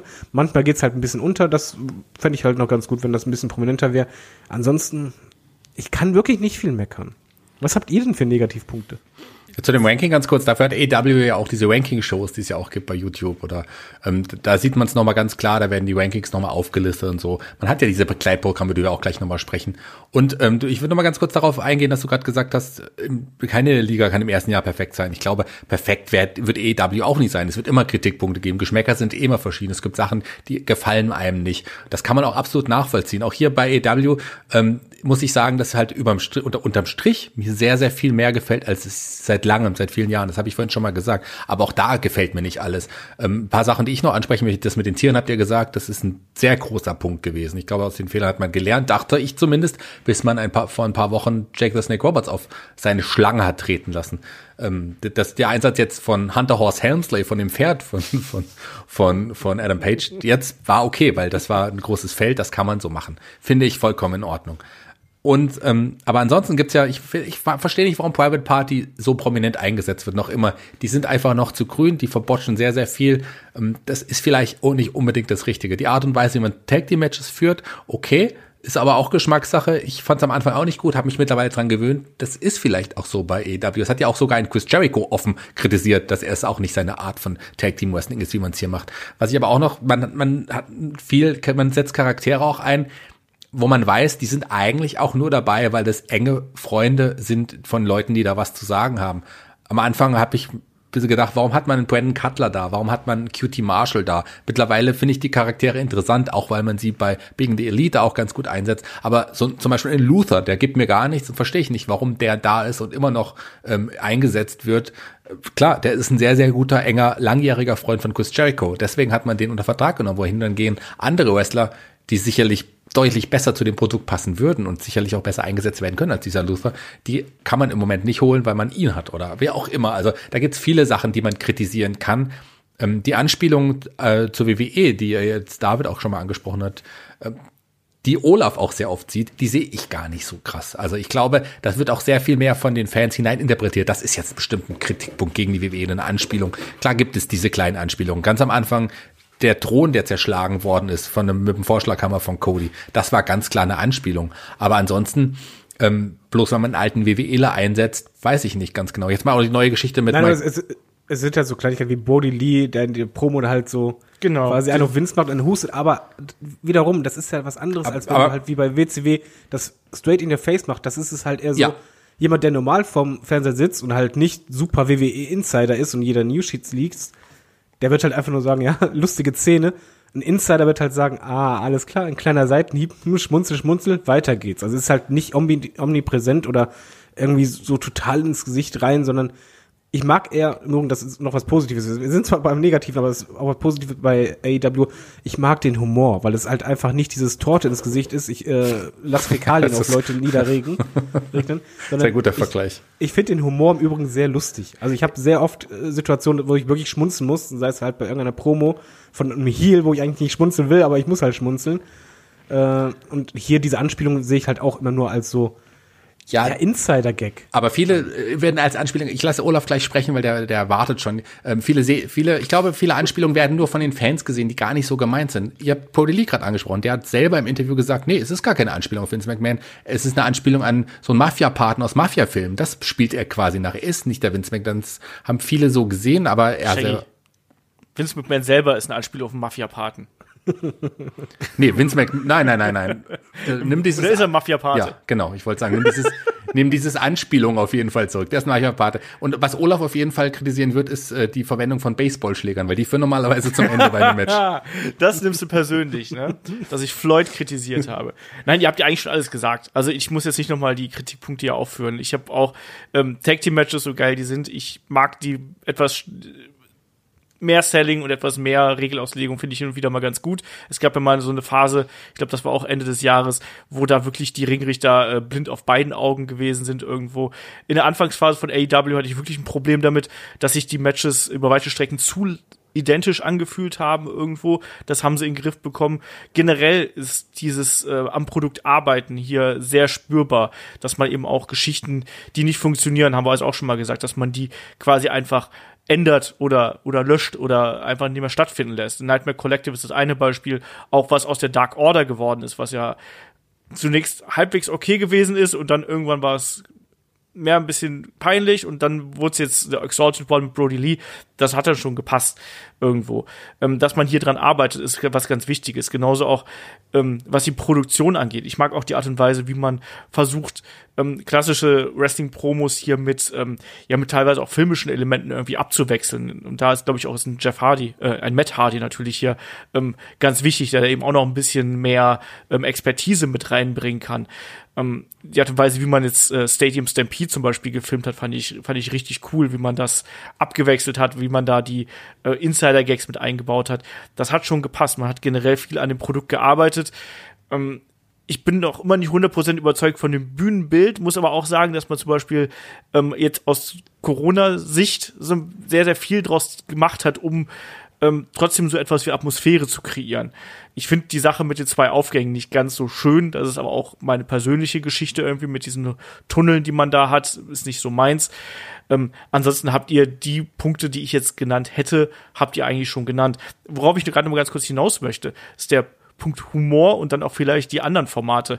Ähm, weil David hat es ja angesprochen, es gibt immer wieder was zu schmunzeln und da muss ich auch sagen, dass AEW einen guten Job macht, ähm, so spontane Geschichten, spontane Improvisationen irgendwo ähm, zu internettauglichen Memes und Gags irgendwie umzuwandeln.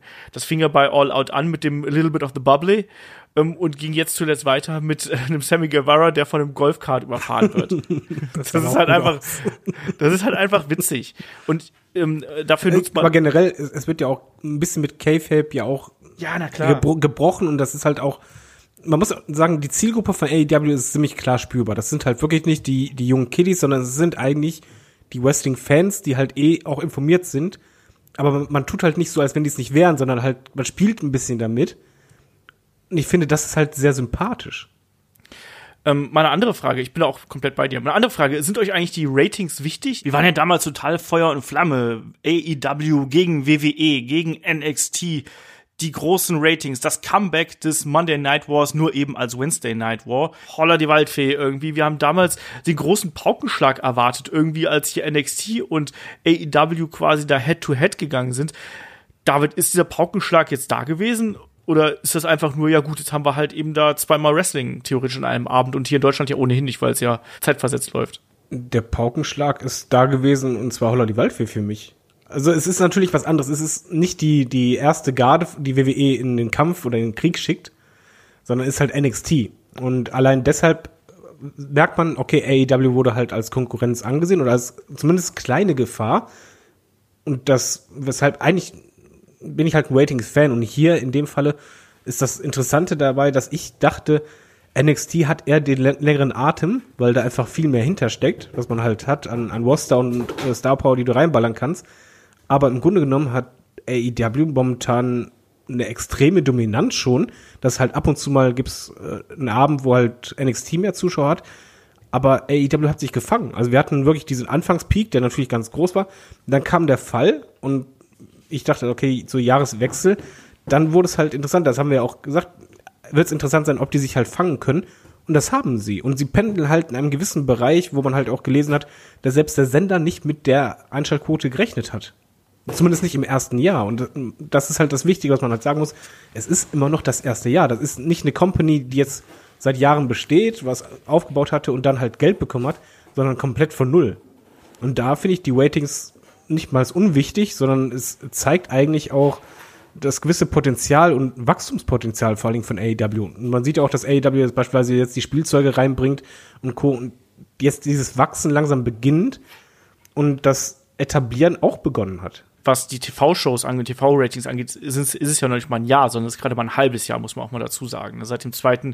Oktober, damals hatten sie 1,409 äh, Millionen Zuschauer, äh, NXT damals 891.000 Zuschauer. Jetzt zuletzt auch in Corona-Zeiten ist es ja wirklich so, dass da auch sich AW ähm, eigentlich bis auf wenige Ausnahmen im April nonstop durchgesetzt hat. Also wenn man diese zwei Wochen äh, ausnimmt, das ist der ja, April 15. war ja WrestleMania halt. Das war schon. Genau ja, das 15.4. und 18, äh, 8.4.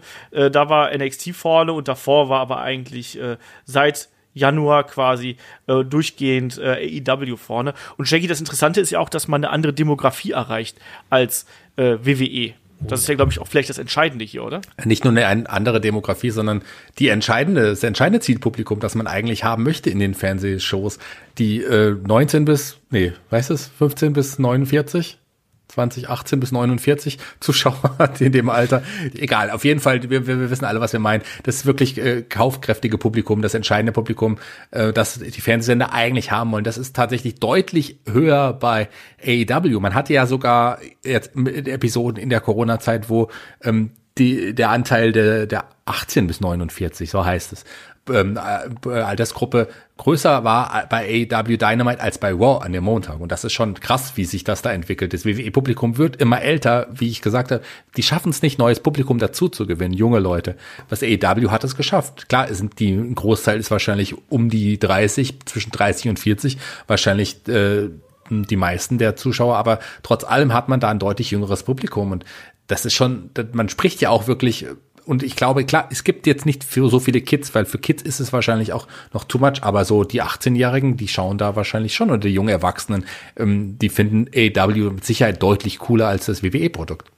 Ja, allein schon auch, wie gesagt, da auch wieder, was Olaf sagte, Social Media und die ganzen Memes und so, das trägt auch einen Teil dazu bei, dass du ja, ja ein cooles Produkt bist. Also es ist ja nicht so, dass du jetzt, glaube ich, dich schämen musst, wegen, oh, ich gucke AEW, sondern es ist eher sowas, was einen gewissen Coolheitsfaktor hat und das ist nicht zu unterschätzen. Und gerade halt diese kaufkräftige Zielgruppe, das kann halt für Sender sehr interessant sein. Das stimmt.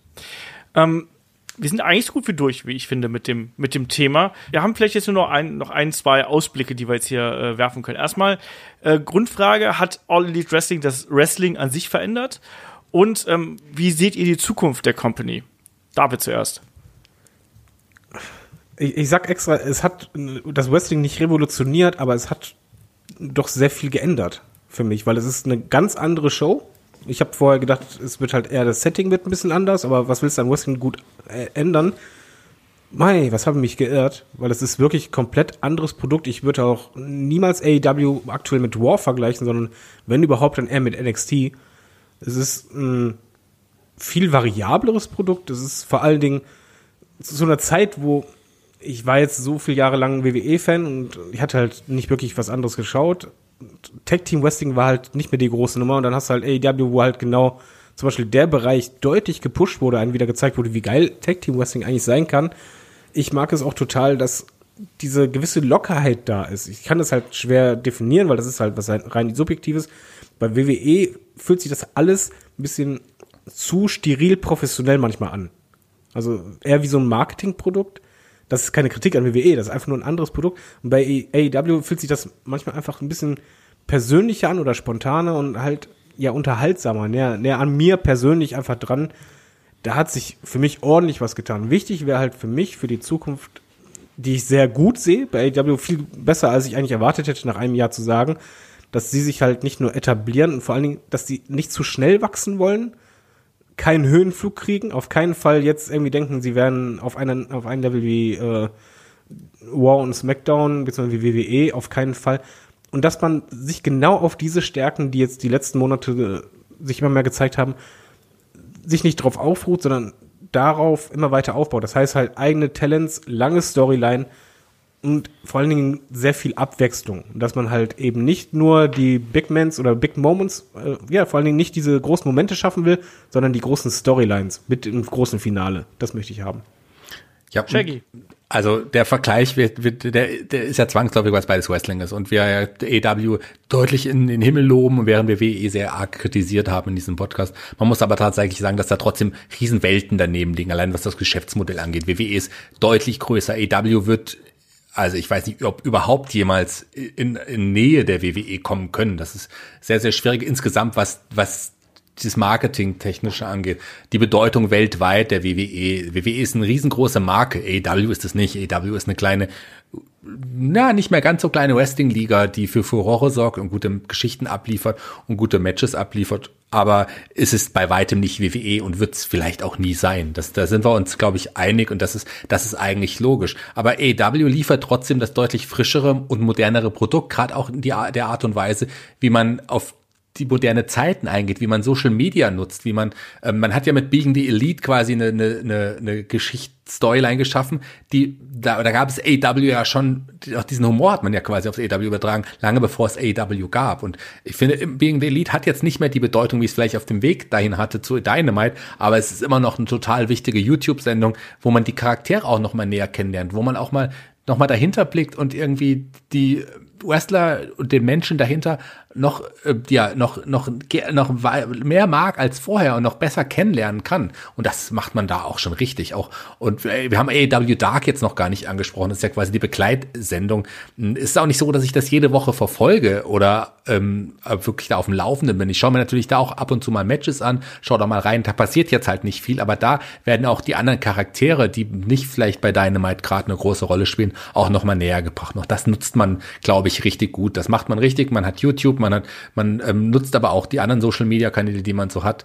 Und den Weg ist, glaube ich, den, den muss man gehen in der heutigen Zeit. Und den geht AEW mehr, als es die WWE aktuell tut.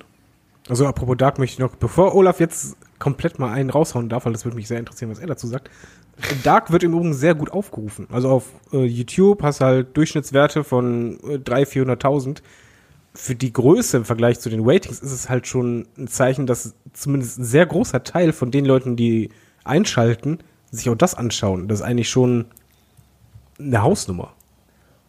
Ja, auch da wieder eine äh, jüngere Ziel- oder äh, junge Zielgruppe, ähm, die dann vielleicht auch das Format über äh, diese nicht nicht die klassischen Wege schaut, sondern dann tatsächlich irgendwie auf dem Smartphone zwischendurch äh, oder oder wie auch immer. Ne? Da sind ja die Möglichkeiten inzwischen sehr sehr vielfältig. Ähm, Sorry, ich sehe noch gerade die Aufrufzahlen von Mike Tyson gegen Jericho. Uiuiui, die, sie haben ja gleich schon die Million, Millionenmarke geknackt, noch, noch nicht mal 15 Stunden. Ja, genau. Wir nehmen den Podcast hier am Donnerstagabend auf, bevor ihr euch fragt. Ähm, also klar, ihr habt's gesagt, also die Revolution, äh, die ja auch ein Cody selbst ausgeschrieben hat irgendwo, die ist äh, AEW für mich auch nicht, weil das ist letztlich ist es eben Wrestling, aber es ist ähm, gutes und vor allem abwechslungsreiches Wrestling geworden. Ähm, und mir gefällt das, das Produkt, was man momentan äh, abliefert, auch wenn es da immer wieder Ups und Downs auch für mich gibt. Ich habe es ja auch jetzt bei der Review gesagt, also da waren so ein paar Sachen dabei, die haben mir auch nicht gefallen, weil es einfach auch ähm, dadurch, dass du so eine Varianz da drin hast, kannst du nicht immer alles treffen. Das ist nun mal einfach so. Wenn du ein absolut straightes Produkt hast, dann kannst du natürlich, wenn das auf einem gewissen, äh, auf eine gewisse Zielgruppe zugeschnitten ist, kannst du die natürlich komplett abliefern. Dann kannst du sagen, ja, ist doch geil, läuft alles.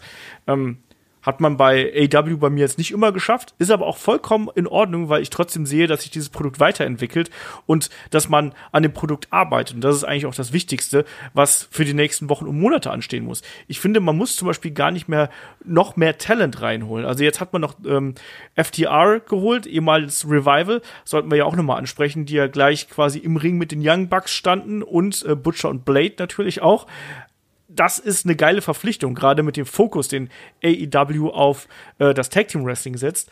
Aber irgendwann muss man eben, glaube ich, auch mal ähm, wieder eine kleine Verpflichtungspause einlegen und nicht nur immer wieder nachfeuern, sondern versuchen dann wieder die Leute aufzubauen, ähm, jedem sein Spotlight zu geben. Das wird, glaube ich, auch eine große Herausforderung sein, weil inzwischen man hat nicht das Roster von WWE in der Größe, aber man hat inzwischen doch sehr, sehr viele Wrestler unter Vertrag. Das muss man auch mal sagen. Und die dann alle bei Laune zu halten, denen allen ihren Spot zu geben, dass die nicht unzufrieden werden, das wird eine große Herausforderung sein. Und das ist auch was, was ich ähm, jetzt in, in, nächster Zeit sehe. Es wird nicht immer nur Friede, Freude, äh, Eierkuchen bei AEW sein, sondern es wird auch mal dann die Wrestler geben, die sagen, Mensch, ich will auch mal da oben mitspielen, ich will auch mal meinen großen Spot haben und äh, da quasi dann denen auch diese Momente zu geben, das ist die, die Challenge, die äh, AEW gerade in den äh, nächsten ein, zwei Jahren haben wird. Ja, das, das wird auf jeden Fall kommen, da hast du vollkommen recht. Ähm, es wird unzufriedene Wrestler geben, die dann vielleicht auch irgendwann auch dann wieder zurück oder zur WWE wechseln. Das ist ja auch das Spannende. Das war ja früher, man hat jetzt nicht nur, wie, man hat jetzt im Moment WWEler, die zu ähm, AEW wechseln, aber irgendwann wird es auch Wrestler geben, die den umgekehrten Weg geben. Vielleicht wird irgendwann MJF bei der WWE sein, warum auch nicht? Der, also das kann alles möglich sein, je nachdem, wenn man da nicht mehr zufrieden ist, wo man ist. Und der nächste Schritt für AEW, den müssten wir jetzt final noch ansprechen, bevor wir zu den Fragen kommen, ist, der nächste Schritt wird ja sein, vielleicht nach Corona, mit Sicherheit dann erst. Irgendwann wird die Diskussion, die gibt's ja schon länger, um eine zweite TV-Show sein. Die wird kommen. Das, äh, ich glaube, da sind wir uns alle einig. Und die Frage ist, ob man das dann immer noch schafft, wirklich auch so spannend zu füllen. Ich hoffe AEW nicht. Lightning, meinst du dann? Aber mal, an, andersrum, wollt ihr denn eine zweite Show haben? Weil ich möchte momentan am liebsten bis Ende des Jahres auf keinen Fall eine zweite Show, sondern eher ich sehe AEW immer noch im absoluten Anfangsaufbau und eine zweite wäre da nicht gut. Ja, ich glaube, es ist nicht entscheidend, was wir wollen, sondern es wird TNT nee, wird das ich, entscheiden. Ich frage ja, was genau. ihr wollt. Ob ihr euch ähm, das wünschen würdet. Ich bin sehr zufrieden mit den anderthalb Stunden, die ich da in der Woche habe und mit dem Produkt, äh, was da geliefert wird. Ähm, aber so sehr wie man den Kader jetzt gerade aufpustet, immer mehr und immer mehr, da muss man dann wahrscheinlich auch irgendwann die zweite Stunde haben, um entsprechend äh, ja für alle einen Platz zu finden, glaube ich. Shaggy. Ich glaube, es wird die zweite Show geben. Ich bin nicht mehr ganz sicher und ich ist jetzt nicht so, dass ich sie mir jetzt herbei wünsche. Ähm, aber ich glaube, ich würde mich dann, wenn es irgendwann angekündigt wird, und so war es ja früher auch, als man gehört hat, boah, geil, jetzt kommt noch SmackDown oder geil, jetzt kommt noch Thunder, ähm, da hat man sich auch gefreut, wenn man ehrlich ist eine zweite Show, die vielleicht eine Stunde dauert auf dem Sender oder auf einem etwas kleineren äh, Sender, der zu, zu TNT gehört. Ich weiß gar nicht, wie das da aufgeteilt ist in Amerika.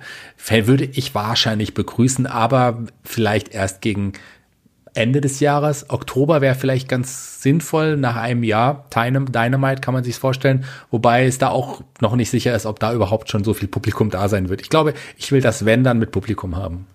Auf jeden Fall wird es für, für Wrestling-Fans eher dann so sein, wenn eine zweite Show ist, dann muss man sich schon eher entscheiden. Weil ich habe auch in der Woche nicht so und so viel Zeit, mir jetzt äh, alle Weeklies anzuschauen, sondern ich glaube, dann kommt wirklich der Moment, ich bin momentan kein Freund, davon, wenn man sagt, bist WWE-Fan oder AEW-Fan, aber ich glaube, dann wird wirklich der Punkt kommen, wo man sich ein bisschen eher entscheiden muss und äh, sagen muss, welche Liga. Weil du wirst nicht so viel Zeit haben, alles gucken zu können das wird halt die große Herausforderung dann für den Konsumenten sein. Ne? Ich sage ja auch immer, mir ist, mir ist äh, egal, welche Buchstaben äh, davor steht, Hauptsache ist es gutes Wrestling und äh, ich werde da unterhalten. Ähm, schauen wir mal, wie sich das in der nächsten Zukunft entwickelt. Ähm, auf jeden Fall können wir, glaube ich, jetzt hier ein Resümee ziehen. Erstes Jahr von AEW. Äh, durchaus erfolgreich kleine Ausschläge nach oben und unten und äh, reichlich Potenzial auch, was die, was die Zukunft angeht, in alle Richtungen. Also sowohl was die äh, Außendarstellung angeht, als auch was das äh, In-Ring-Produkt angeht, ähm, ist da auf jeden Fall genug geboten, was spannend und interessant sein wird. Und wir werden natürlich auch äh, drüber berichten, wie sich das gehört. Und jetzt kommen wir noch zu den Fragen. Ähm, Fragen schickt ihr an fragen.headlock.de, postet sie bei uns bei Instagram, bei Facebook oder ähm, gerne auch bei Twitter, sind wir at headlock.de, sind wir da zu finden. Ähm, wer Bock hat, kannst du die auch bei Patreon oder, bei, oder äh, sonst irgendwo tun, äh, findet ihr uns natürlich auch und könnt es da auch anschreiben. Ähm, der, äh, Ganz kurz, lieber Olaf, bevor du zur ersten Frage ja. kommst, sorry, dass ich unterbreche. Es hat nämlich auch einen Bezug auf die Fragen und zwar ähm, auch, und da schließt sich der Kreis zu dem AEW-Podcast jetzt wieder, weil durch AEW würde ich jetzt einige Fragen, die ich vor einiger Zeit beantwortet habe, ganz anders beantworten. Und zwar eine Frage aus dem 300. Podcast. Da bin ich gefragt worden, was ist deine Lieblingswaffe im Wrestling? Und nach all so einem AEW-Podcast muss ich sagen, lieber Olaf, natürlich der Baseballschläger. Baseball Nur mal so. Natürlich. Ähm, der Kai hat uns hier zwei Fragen geschickt, die sind ein bisschen liegen geblieben. Da hat er das dummerweise an meinen privaten Facebook-Account geschickt. Das ist dann gleich verschütt gegangen. Und bei Steady hat es auch ein wenig richtig funktioniert. Keine Ahnung warum. Ähm, er hat auf jeden Fall gefragt, ähm, wer steckt eigentlich hinter den ominösen Hacker bei äh, SmackDown, der uns immer die Wahrheit verraten will? Und erwartet ihr eine große Storyline oder doch eher sowas wie eine Spinne in der Kiste? Shaggy, was glaubst du, kriegen wir die Spinne oder kriegen wir da wirklich was Großes und ist es, äh, wie alle erwarten, der gute Ali? Ich glaube, Kai hätte auch noch warten können, bis er selber im Podcast ist, um die Frage selber zu beantworten. Aber schön, das ist ein anderer Kai. Ach, ein anderer Kai, okay. so, würde aber auch zu unserem Kai passen, so eine Frage. Weil das beschäftigt ihn, glaube ich, seit Wochen und Monaten sehr intensiv. Ja, Also ich hoffe mal, dass die WWE wieder, ich weiß nicht, dass, dass nicht irgendwie wieder die Storyline irgendwann vergisst und dann den Hornswoggle wieder ausgräbt, sondern vielleicht nutzt man das ja wirklich, um einen Charakter eine neue Facette zu geben. Ob das jetzt cool ist, wenn es Ali letzten Endes sein wird, der ist jetzt aus den Shows momentan draußen. Vielleicht liegt es auch an Corona, vielleicht liegt es aber auch daran, dass er der Hacker ist. Ich weiß es nicht. Ehrlich gesagt ist es mir egal. Aber ähm, für Ali wäre es vielleicht okay, wenn man wirklich mit dem Charakter dann weitere Stufe geht, weil das ist ein guter Wrestler, der hat es verdient, auch im Rampenlicht zu stehen. Ja, also ich befürchte, dass es keine größere Storyline sein wird, sondern äh, kurzweiliges äh, Intermezzo irgendwie und mein Tipp ist Ali. David. Ja, ich bin bei dir, das wird halt Ali wahrscheinlich sein. Und ich denke halt, gibt ein Reveal, dann wahrscheinlich irgendwie eine kleine Storyline dazu und dann hat man wahrscheinlich keine großen Pläne oder nicht viel weiter gedacht und dann lässt man das wieder fallen. Befürchte ich eben auch. Und äh, der Kai, hast übrigens zweiten Vornamen, der Kai Michael, ähm, hat oh. auch nochmal eine Frage gestellt. Ja, ist ein anderer. ähm, hat eine Frage gestellt, was äh, ja die Ausrichtung der äh, WWE-Shows angeht. Ähm, man hat doch so viele talentierte Drehbuchschreiber dort. Ähm, warum macht man nicht eine Art Daily Soap? Mehr Geschichten und Storylines, ähm, als wäre man als Zuschauer backstage. Kämpfe dann auch mit äh, Zwischenschnitten, um die Handlung voranzutreiben. Natürlich nur während der Krise, aber ich finde, das hätte durchaus seinen Charme. Also wollt ihr mehr Cinema Cinematic äh, Wrestling auch in den Weeklies, David? Also erstmal glaube ich, dass wir das in Zukunft öfters sehen werden. Auch wenn Corona vorbei ist, weil ich glaube, man hat gemerkt, sowohl bei WWE als auch bei AEW, dass das sehr unterhaltsam sein kann. Aber ich glaube halt nicht, dass man das als Daily Soap macht, weil der Aufwand dahinter ist einfach viel, viel größer. Man hat ja jetzt schon den Aufwand mit für die Booker halt, dass sie eine Geschichte schreiben müssen, dann halt die Matches werden gemacht. Wenn du jetzt ein Match machst mit tausend Schnitten und halt alles korrigierst und das müsstest du ein bisschen cineastisch machen, da hängst du ja ewig in drei Tage dran. Und du musst halt äh, zwei richtig lange Weekly-Shows füllen. Ich kann mir das halt nicht vorstellen. Und das möchte ich auch nicht unbedingt, weil Wrestling kann auch einfach als Wrestling sehr gut funktionieren, ohne jetzt immer cineastisch zu sein. Ja, ich glaube, der Aufwand wird vor allem auch ein Aspekt sein, der da äh, problematisch sein wird. Ähm, Shaggy, wie siehst du das? Also ich sehe das ein bisschen, ich finde, das wäre eine charmante Idee eigentlich, das so zu machen. Die WWE hat tolle Writer, die, wenn man sie richtig lässt, auch sicherlich gute Stories und Geschichten entwickeln könnten. Die hat auch ähm, Wrestler, die sicherlich da auch in diesen Geschichten ihre Rollen sehr gut verkörpern könnten. Wenn man dadurch die Charaktere stärkt und dann wieder andere Facetten zeigen kann, warum nicht? Also klar ist es mehr Aufwand, aber ist mir lieber als ähm, die Idee zu haben, NXT-Nachwuchstalente ein Shirt an, Wrestling-Shirt anzuziehen und denen zu sagen, wann sie zu jubeln haben oder wie auch immer. Also die WWE kann es, die WWE kann es und ich will die WWE nicht so viel kritisieren immer, ähm, weil ich ja die WWE liebe und mit der WWE aufgewachsen bin. Aber ich sehe vieles nicht so cool, wie es aktuell ist. Und ich glaube, wenn man sie lassen würde, würden viele Writer richtig geilere Stories entwickeln. Und ich weiß nicht, ob es Vince McMahon ist, der sie noch zurückhält oder was sie da irgendwie zurückhält oder die Firmenpolitik. Es ist ein Aktienunternehmen, es ist ein großes Unternehmen. Ich weiß nicht, was alles dahinter steckt. Aber die WWE könnte viel mehr aus dem Material, was sie haben, viel, viel mehr machen das ist aber übrigens der Grund, warum wir so massiv WWE kritisieren. Nicht, weil wir jetzt alles schrecklich finden oder alles hassen oder WWE hassen, im Gegenteil, sondern weil wir, glaube ich, alle das Gefühl haben, da geht so viel mehr. Und theoretisch wäre halt viel, viel mehr möglich von den äh, Wrestlern selber her, von den Promos her, die halt einfach geskriptet sind und sich so, so viel anders anhören würden, wenn halt man den und den mal freilassen würde. Und beim Booking-Team halt genauso. Ich glaube halt, das ist halt der Grund, warum ja der Frust so groß ist, weil man weiß, es, es könnte ja einfach besser sein und wir kennen auch, dass es besser geht. Genau. Und äh, manche Richtungen, die die Corporation macht, sind ja auch dann nicht äh, so die allerbesten, sagen wir es mal so.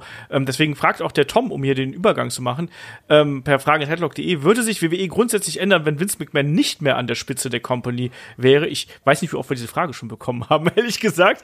Ich glaube, das ist sowas, das, das verfolgt uns. Ein Triple H wird ja oft genannt, aber ich denke, er passt nicht in eine solche Rolle, sondern nur als On-Air-Character. Wer könnte diese Position passen und muss man diese, was, was muss man für diese mitbringen?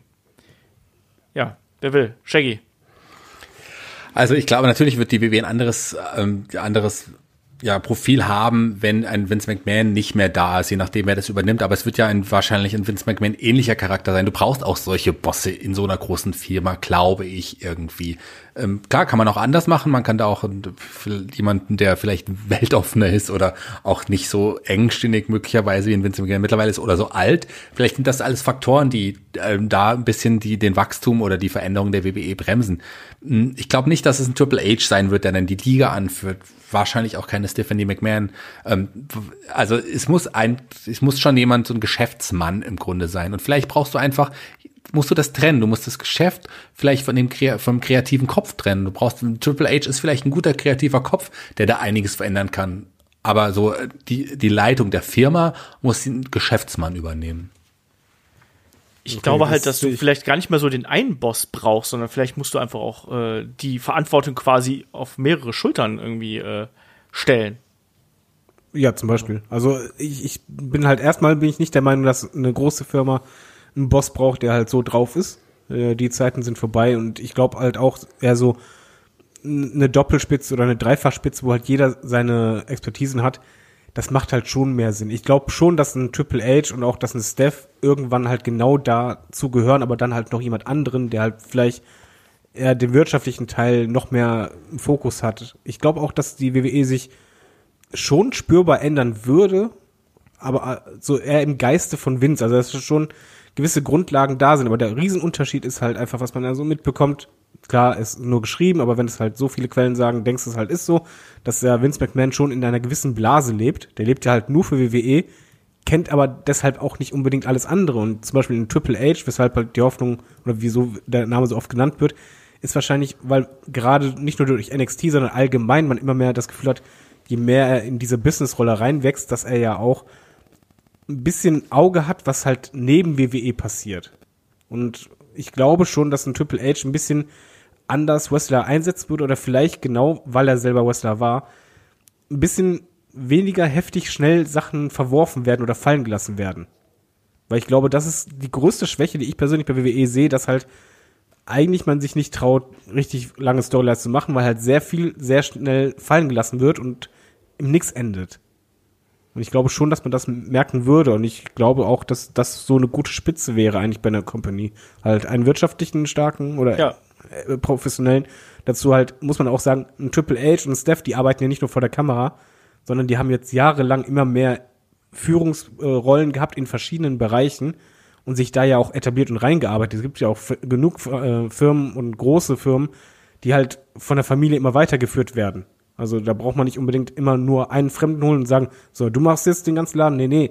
Man kann ja jemanden holen, der halt sagt, ja, ich habe halt in dem Bereich mehr Ahnung, ich unterstütze euch und wir machen das zusammen. Das sehe ich halt auch so. Ich glaube auch, dass es klüger wäre, das auf mehrere Schultern zu lasten, dass du dann auch ähm, mehr Leute hast, die da quasi Mitspracherecht haben. Ähm, das ist, glaube ich, äh, klüger, wenn du, wenn du das äh, auf eine etwas modernere Art und Weise machst. Ähm, Kommen wir zur nächsten Frage. Die, geht hier direkt an dich, David. Der Tobias fragt mich per Mail, ähm, ich hätte mal eine Frage direkt an David. Äh, von allen Membern aus eurem Team weiß ich ungefähr, wer ihre Lieblingswrestler ähm, äh, beziehungsweise in einer Phase mal waren. Olaf, Ultimate Warrior Crush, Shaggy, Brian Pillman, Christian, Chris, Nia Jax und Alberto Del Rio, Kai, CM Punk und Jeff Hardy. Ähm, nur nicht bei David. David, wer ist dein Lieblingswrestler? Ähm, ja, phasenweise auf jeden Fall Bret Hart mit einem dicken Ausrufezeichen. Shawn Michaels kam auch äh, direkt danach. Äh, CM Punk sage ich jetzt nicht. Ich sag noch Jeff Hardy gehört dazu, AJ Styles auf jeden Fall. Und ich gebe zu, momentan ist ein Darby Allen auch auf dem Weg dahin. Also wenn das jetzt, wenn man mich in fünf Jahren fragt, kann es sein, dass ich den Namen auch noch nenne. Okay.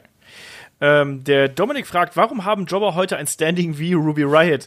Ähm, was sollte der Kampf gegen Charlotte? Die äh, Frage kam äh, vor, vor einer Woche oder so. Äh, früher kannte man äh, die Jobber gar nicht und das war okay. Liegt das an Social Media?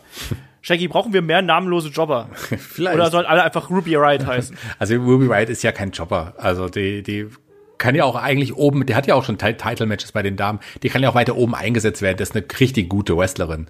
Eine sehr, sehr gute Wrestlerin, die auch Ausstrahlung hat, die wirklich vieles hat, dass man sie auch oben einsetzen könnte, was man aktuell nicht tut. Und man nutzt aber einige Charaktere, die jetzt aktuell jetzt keine großen Storylines haben, um sie dann auch gegen größere Namen, wie sie aktuell sind, ich sag ganz oft aktuell in diesem Satz.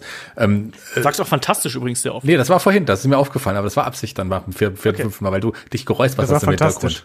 Das war ein, fantastisch. Das ist fantastisch, dass ich das da, dass ich das auch noch weiß. Fantastische Rhetorik, Shaggy. Ja. Was? Und äh, mein Gott, warum werde ich eigentlich als Einziger immer unterbrochen, wenn ich mitten im Satz bin?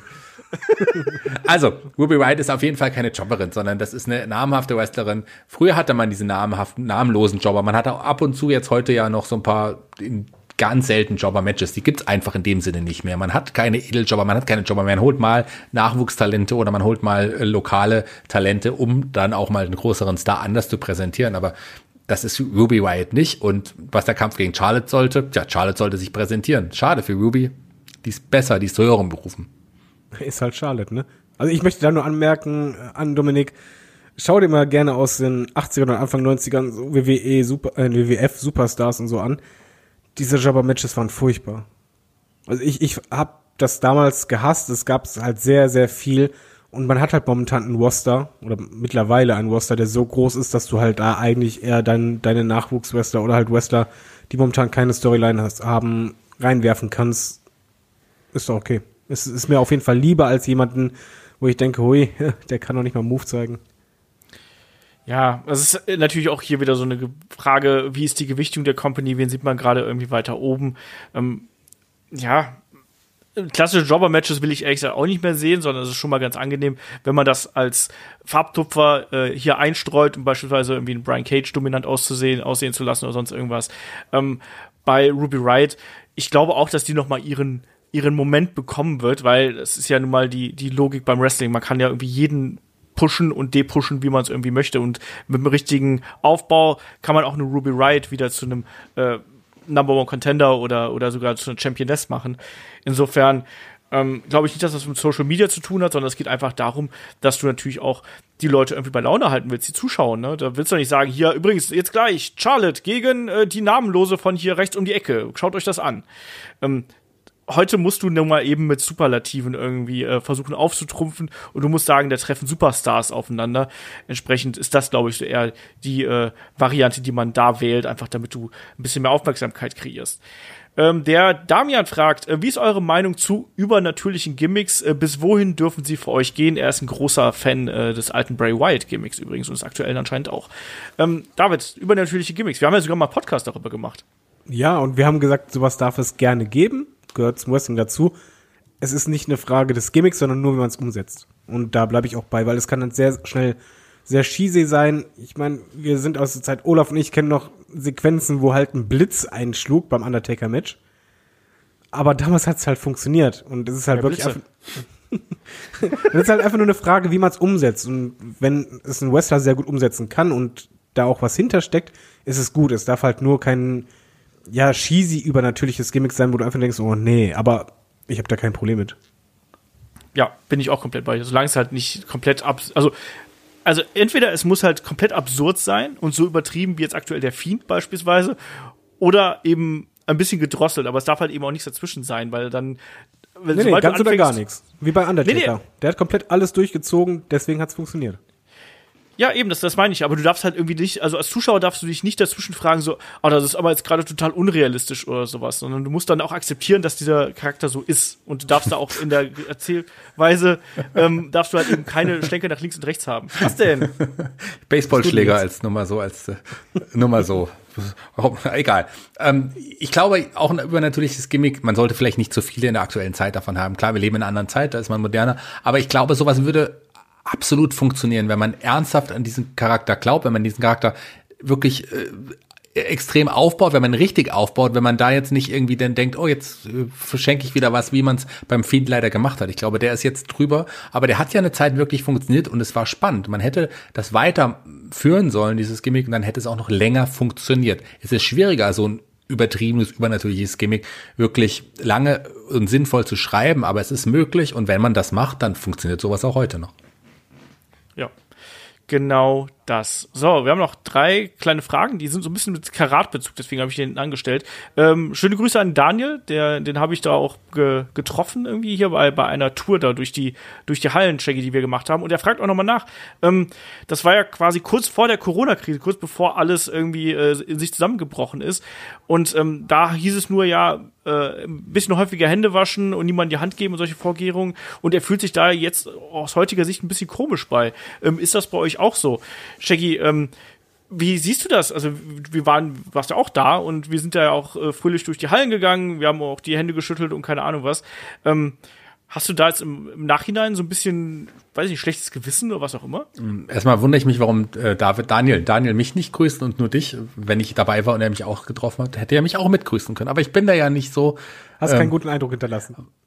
Das kann natürlich, doch, das klingt realistisch, das kann sein. ähm, ja, ich habe da keine Hände geschüttelt oder kaum Hände geschüttelt, da hat man sich schon, da habe ich mich schon zurückgenommen und klar hatte man so ein bisschen so ein komisches Gefühl, aber auch nicht wirklich. Man hat das da zu dem Zeitpunkt einfach auch noch nicht so groß und so ernst genommen, wie es letzten Endes wurde. Ich weiß noch, dass ich zwei Tage später noch eine Veranstaltung moderiert habe, wo ich auch noch Corona-Witze gemacht habe, weil ich es auch noch nicht so ernst genommen habe, nach Karat. Also das war einfach, wenn man in der Rückblicken betrachtet, klar, muss man deutlich äh, mehr Angst haben eigentlich bei so einer Veranstaltung. Oder ich muss mich vielleicht für meine Corona-Witze schämen, die ich nachträglich noch gemacht habe. Aber zu dem Zeitpunkt war es einfach so nicht so in den Köpfen. Es hat einfach nicht dieses Ausmaß gesehen. Wer dachte denn wirklich an diesem Wochenende, das gibt jetzt eine große Pandemie. Wir werden jetzt monatelang, vielleicht ein halbes Jahr oder noch länger ohne Zuschauer veranstalten. Wir werden nicht mehr rausgehen können Zeiten. Wir laufen dann in der Öffentlichkeit. Ich war heute einkaufen, ich habe es mir noch mal gerne angeschaut das ist schon seltsam, wenn du jeden mit so einer Gesichtsmaske siehst. Das ist schon. Ich finde das gut. Ist, ist vielleicht für einige auch ganz gut, wenn man die mit Gesichtsmaske sieht, das stimmt. Aber trotz allem ist es, hätte man das doch nie so für möglich gehalten, dass sowas passiert. Das ist eine, so eine, so eine Geschichte, so eine außergewöhnliche historische Geschichte, die wir wahrscheinlich, vielleicht, hoffentlich dauert es nicht mehr lange, aber dann nie wieder in unserer, in unserem Leben erleben werden, sowas. Das ist schon heftig. Dieses Ausmaß konnte keiner sehen und von daher können wir und auch jetzt auch nicht ein schlechtes Gewissen haben, weil ich glaube, dass die wenigsten von uns gedacht haben, dass sich das so entwickeln kann. Ich glaube, es geht auch nicht darum, was man so denkt, wie es kommt, sondern einfach der Wissensstand zu dem Zeitpunkt. Genau. Mein, da wusste man halt einfach von wegen, okay, man, man sollte jetzt einfach besser öfters Hände waschen und zum Beispiel in die Ellbeuge husten. Das habe ich eingetrichtert bekommen, weil meine Frau ist Arzthelferin und die äh, ist da sehr, sehr fit und hat dann immer alles Neues bekommen an Infos. Aber zu dem Zeitpunkt war ja noch nicht bekannt, so und so darauf achten. Deswegen kann man kein schlechtes Gewissen haben. Ein schlechtes Gewissen kann man haben, wenn es halt die Information gibt und man sich dann trotzdem nicht dran hält. Äh, zum Beispiel dann äh, alles, was herauskam und ich gehe dann raus aus dem Haus und sehe dann einfach nur unten äh, eine Gruppe Jugendlicher oder einer den anderen zur Begrüßung abknutscht und dann auch anhustet und sagt, Corona und ich nur denke, ja. Aber dann, Scheiße. dann kann man nicht nur ein schlechtes Gewissen haben, dann muss man das haben, dann ist man dumm und sowas macht man dann nicht. Also dann, genau. Ja, du hast vollkommen recht. Halt, es ist einfach nur der Wissensstand zu dem Zeitpunkt und da, man wusste es halt nicht besser. Ja. Also meine, meine, meine Freundin ist ja ähm, Intensivkrankenschwester und arbeitet auch eine Woche nach Karat. Für dich? Ja, das hoffentlich auch. ne, arbeitet eine Woche nach Karat. Ähm, also an diesem Wochenende hat sie seitdem eigentlich bis jetzt vor kurzem auch ausschließlich Covid-Patienten, weil sie auf der Intensivstation arbeitet und da wirklich viele Covid-Patienten waren. Und selbst sie hatte an dem Wochenende nicht gedacht, dass und hat da ja deutlich mehr Einblick, dass sich das in die Richtung entwickeln wird. Also ganz krass, ich äh, rede schon lange, habe nicht schon lange nicht mehr von meiner Freundin geredet. Von dieser zumindest nicht.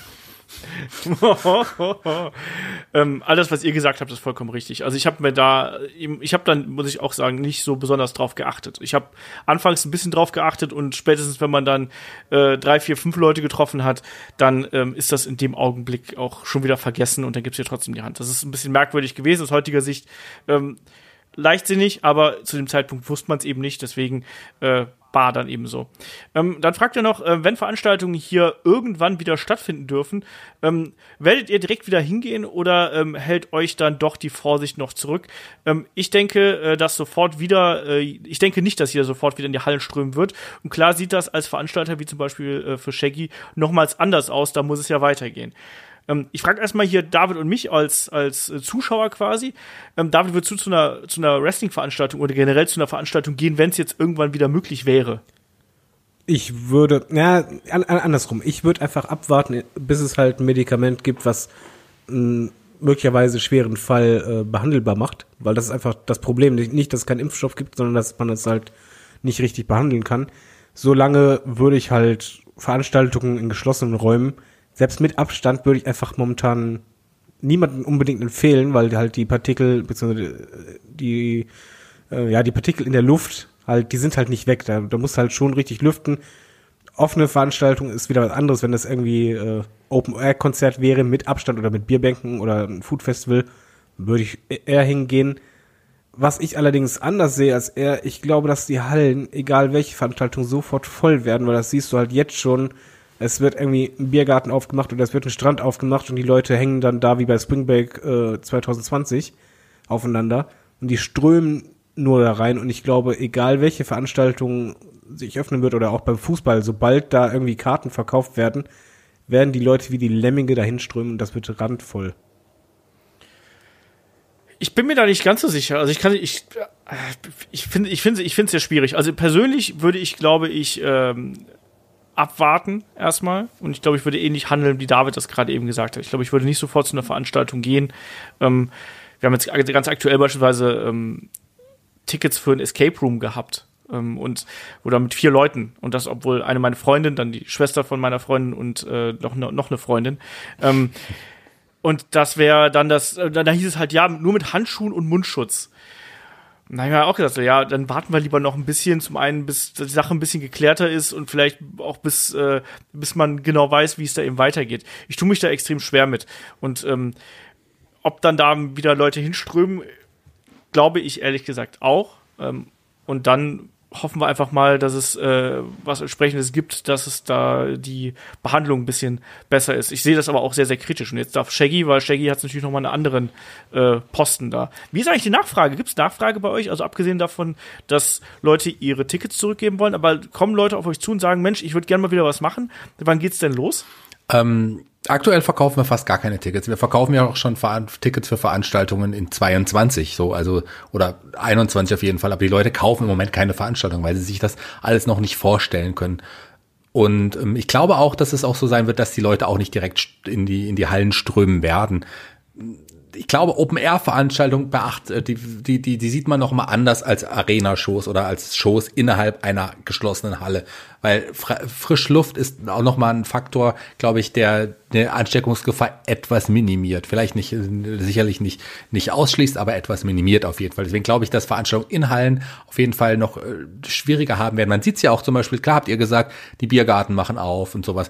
Oder die Außenbestuhlung in Restaurants, die sind so gestellt, dass die Leute sitzen können.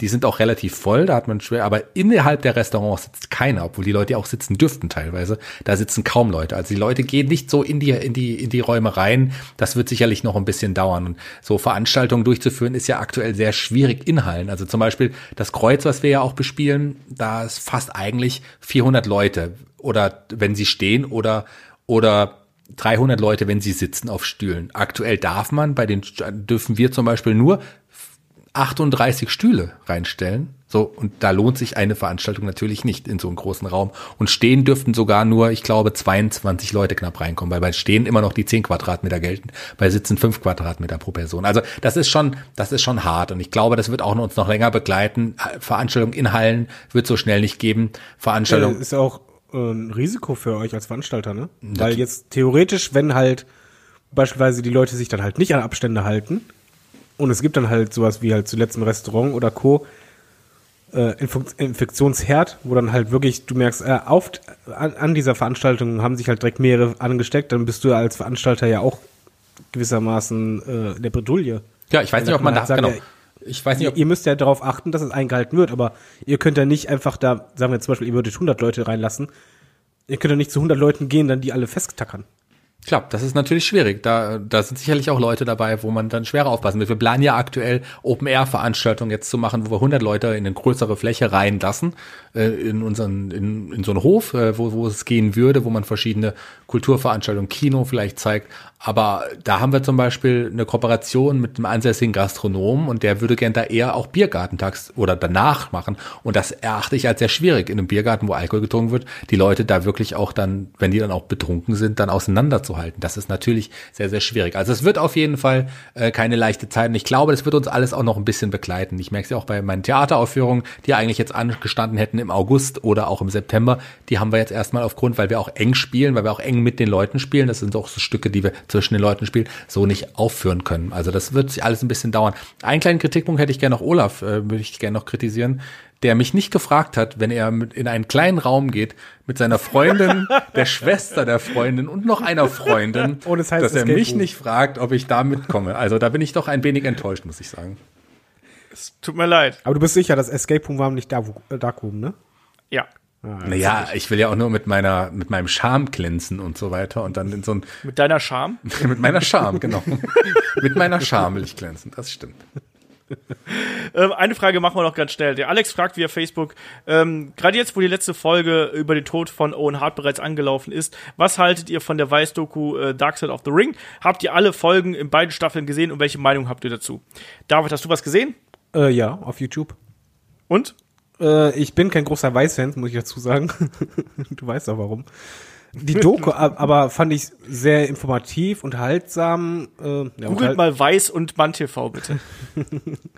Ja, okay, unterhaltsam ist falsch. Also auf jeden Fall eine informative Wrestling-Doku, die halt, ja, einen tragischen Fall näher beleuchtet. Und mein Problem dabei ist halt, es ist halt kein anderer, der da spricht, der eine andere Meinung haben könnte oder von einer anderen Sicht.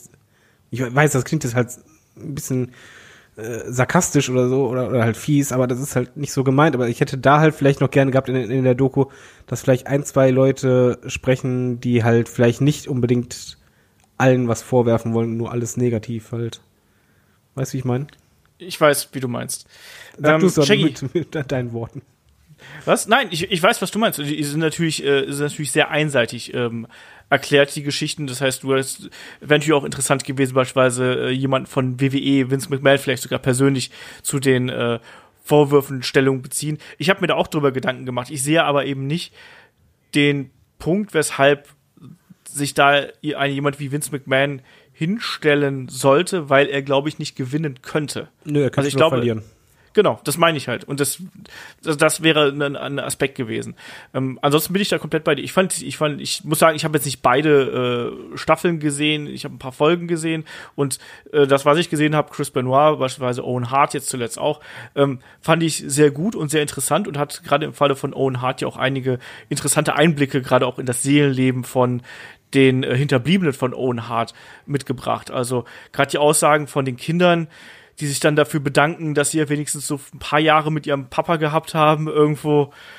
Also das, das ist schon harter Tobak. So, das waren tolle Jahre, tolle sechs Jahre, die wir gehabt haben, bis mal, bis unser Vater gestorben ist. Ähm, das tut schon weh. Und das hat auf jeden Fall bei mir beispielsweise dafür gesorgt, dass ich jetzt absolut nachvollziehen kann, warum äh, sich Martha Hart bis jetzt darum äh, davor geweigert hat, dass Owen Hart in die äh, WWE Hall of Fame aufgenommen wird. Für mich jetzt total verständlich. Vorher habe ich auch gesagt, Mensch, das wäre ein schöner Abschluss irgendwie gerade für uns als Fans. Jetzt denke ich mir, nee, da sind wir sehr egoistisch, wenn wir das äh, denken. Und ähm, wie sie das jetzt machen, ist es richtig. Und das, darum sollte es eigentlich gehen. Es sollte nicht darum gehen, was wir Fans wollen, sondern es sollte darum gehen, was die Menschen wollen, die Owen Hart ähm, geliebt haben und die seine Familie gewesen sind. So, Shaggy, willst du noch was dazu sagen? Ich habe die Owen Hart Doku tatsächlich noch nicht gesehen und ans ansonsten von Dark Side of the Ring auch eher sehr wenig Folgen. Ich bin einfach nicht dazu gekommen und ähm, hatte jetzt auch noch nicht den Zugang gefunden. Also ich habe natürlich die Benoit-Episoden gesehen, die waren sehr informativ und sehr, sehr spannend. Auch ich ja diesen Doku-Stil auch manchmal. Und ähm, ich habe auch die Van Eriks, glaube ich, aus der ersten Staffel gesehen. Ich glaube, das war's auch schon fast. Viel mehr habe ich tatsächlich noch nicht gesehen. Da sind ein paar Füller auch dabei, Füller-Episoden, die jetzt, wo ich dachte, naja, das muss ich jetzt nicht unbedingt sehen. Da kenne ich vielleicht schon viel. Vielleicht hätte ich da auch noch mal reinschauen müssen. Ich frage mich nur, wie man jetzt weitermachen will, weil ich glaube, die großen Namen hat man ja fast alle durch. Bin gespannt, wie es da weitergeht. Ja. Schauen wir mal. Egal. Wir sind durch mit äh, dieser Ausgabe von Headlock, dem Pro Wrestling Podcast. Es sei denn, einer von euch beiden Pappnasen möchte noch was sagen. Wir wollten eigentlich 90 Minuten schaffen, wir haben es wieder nicht geschafft. Doch, wir haben die Nee, 90 Minuten äh. locker geschafft. Wir haben sogar noch mehr. so, Bonusmaterial. sogar noch. Ich messe mal den, den äh, Gesprächsanteil, lieber David. Ja. Es tut mir leid. Ich glaube, dass du wieder am meisten geredet hast übrigens. Aber du warst auch übrigens der, der geschrieben hat, nee, ist gar kein Problem, 90 Minuten easy. Ja, Moment, du hast dann damit angefangen, von einem Pay-Per-View zum nächsten zu gehen. Ich wollte nur allgemein über AEW reden. Also ich würde mal fast sagen, wenn man den prozentualen Sprachanteil heute mal wirklich ausrechnen würde, wir finden, findet sich sicher ein Hörer, der das macht, dann hat Olaf wahrscheinlich wirklich am wenigsten gesprochen heute. Und das ist äh, seltsam als Moderator, oder? Also ich glaube schon. Nee, das ist eigentlich die Aufgabe des Moderators, dass er nicht so viel redet. Eigentlich. Das, das ja Schlimme war eher, dass wir uns heute irgendwie kaum in den Haaren hatten oder diskutiert haben, weil wir relativ alle dieselbe Meinung hatten. Ja, schade. Ne? Sind wir nicht mehr Headlock, der kontroverseste Wrestling-Podcast? Ich weiß es nicht, egal. Nächster Ähm, AEW-Top-Podcast mit Kai. genau. Das ist alles nur Flippy-Shit, du. äh, so, wir sind durch auf jeden Fall mit dieser Ausgabe von Headlock, dem Pro Wrestling Podcast. Wenn ihr noch mehr von uns wollt, was ich äh, mir wünschen würde. Wie gesagt, wir haben da noch jede Menge Kram irgendwie auf, auf Halde und auch noch geplant für die nächsten Wochen. Äh, dann schaut gerne auf äh, patreon.com slash headlock.de vorbei oder auch auf äh, steadyhq.com slash headlock.de. Ähm, besucht uns da ähm, und unterstützt uns natürlich auch gerne, damit wir hier diesen wunderbaren Podcast äh, noch weitermachen können, damit wir weiterhin so schönen, äh, ausgiebigen, ja, Content für euch liefern können. So, jetzt reicht's. Nächste Woche geht's hier weiter mit den äh, Rivalitäten Undertaker und Kane. Da werden wir dann drüber sprechen. In dem Sinne sage ich Dankeschön fürs Zuhören, Dankeschön fürs dabei sein und bis zum nächsten Mal. Macht's gut. Tschüss. Bleibt gesund. Tschö. Ich sag nix.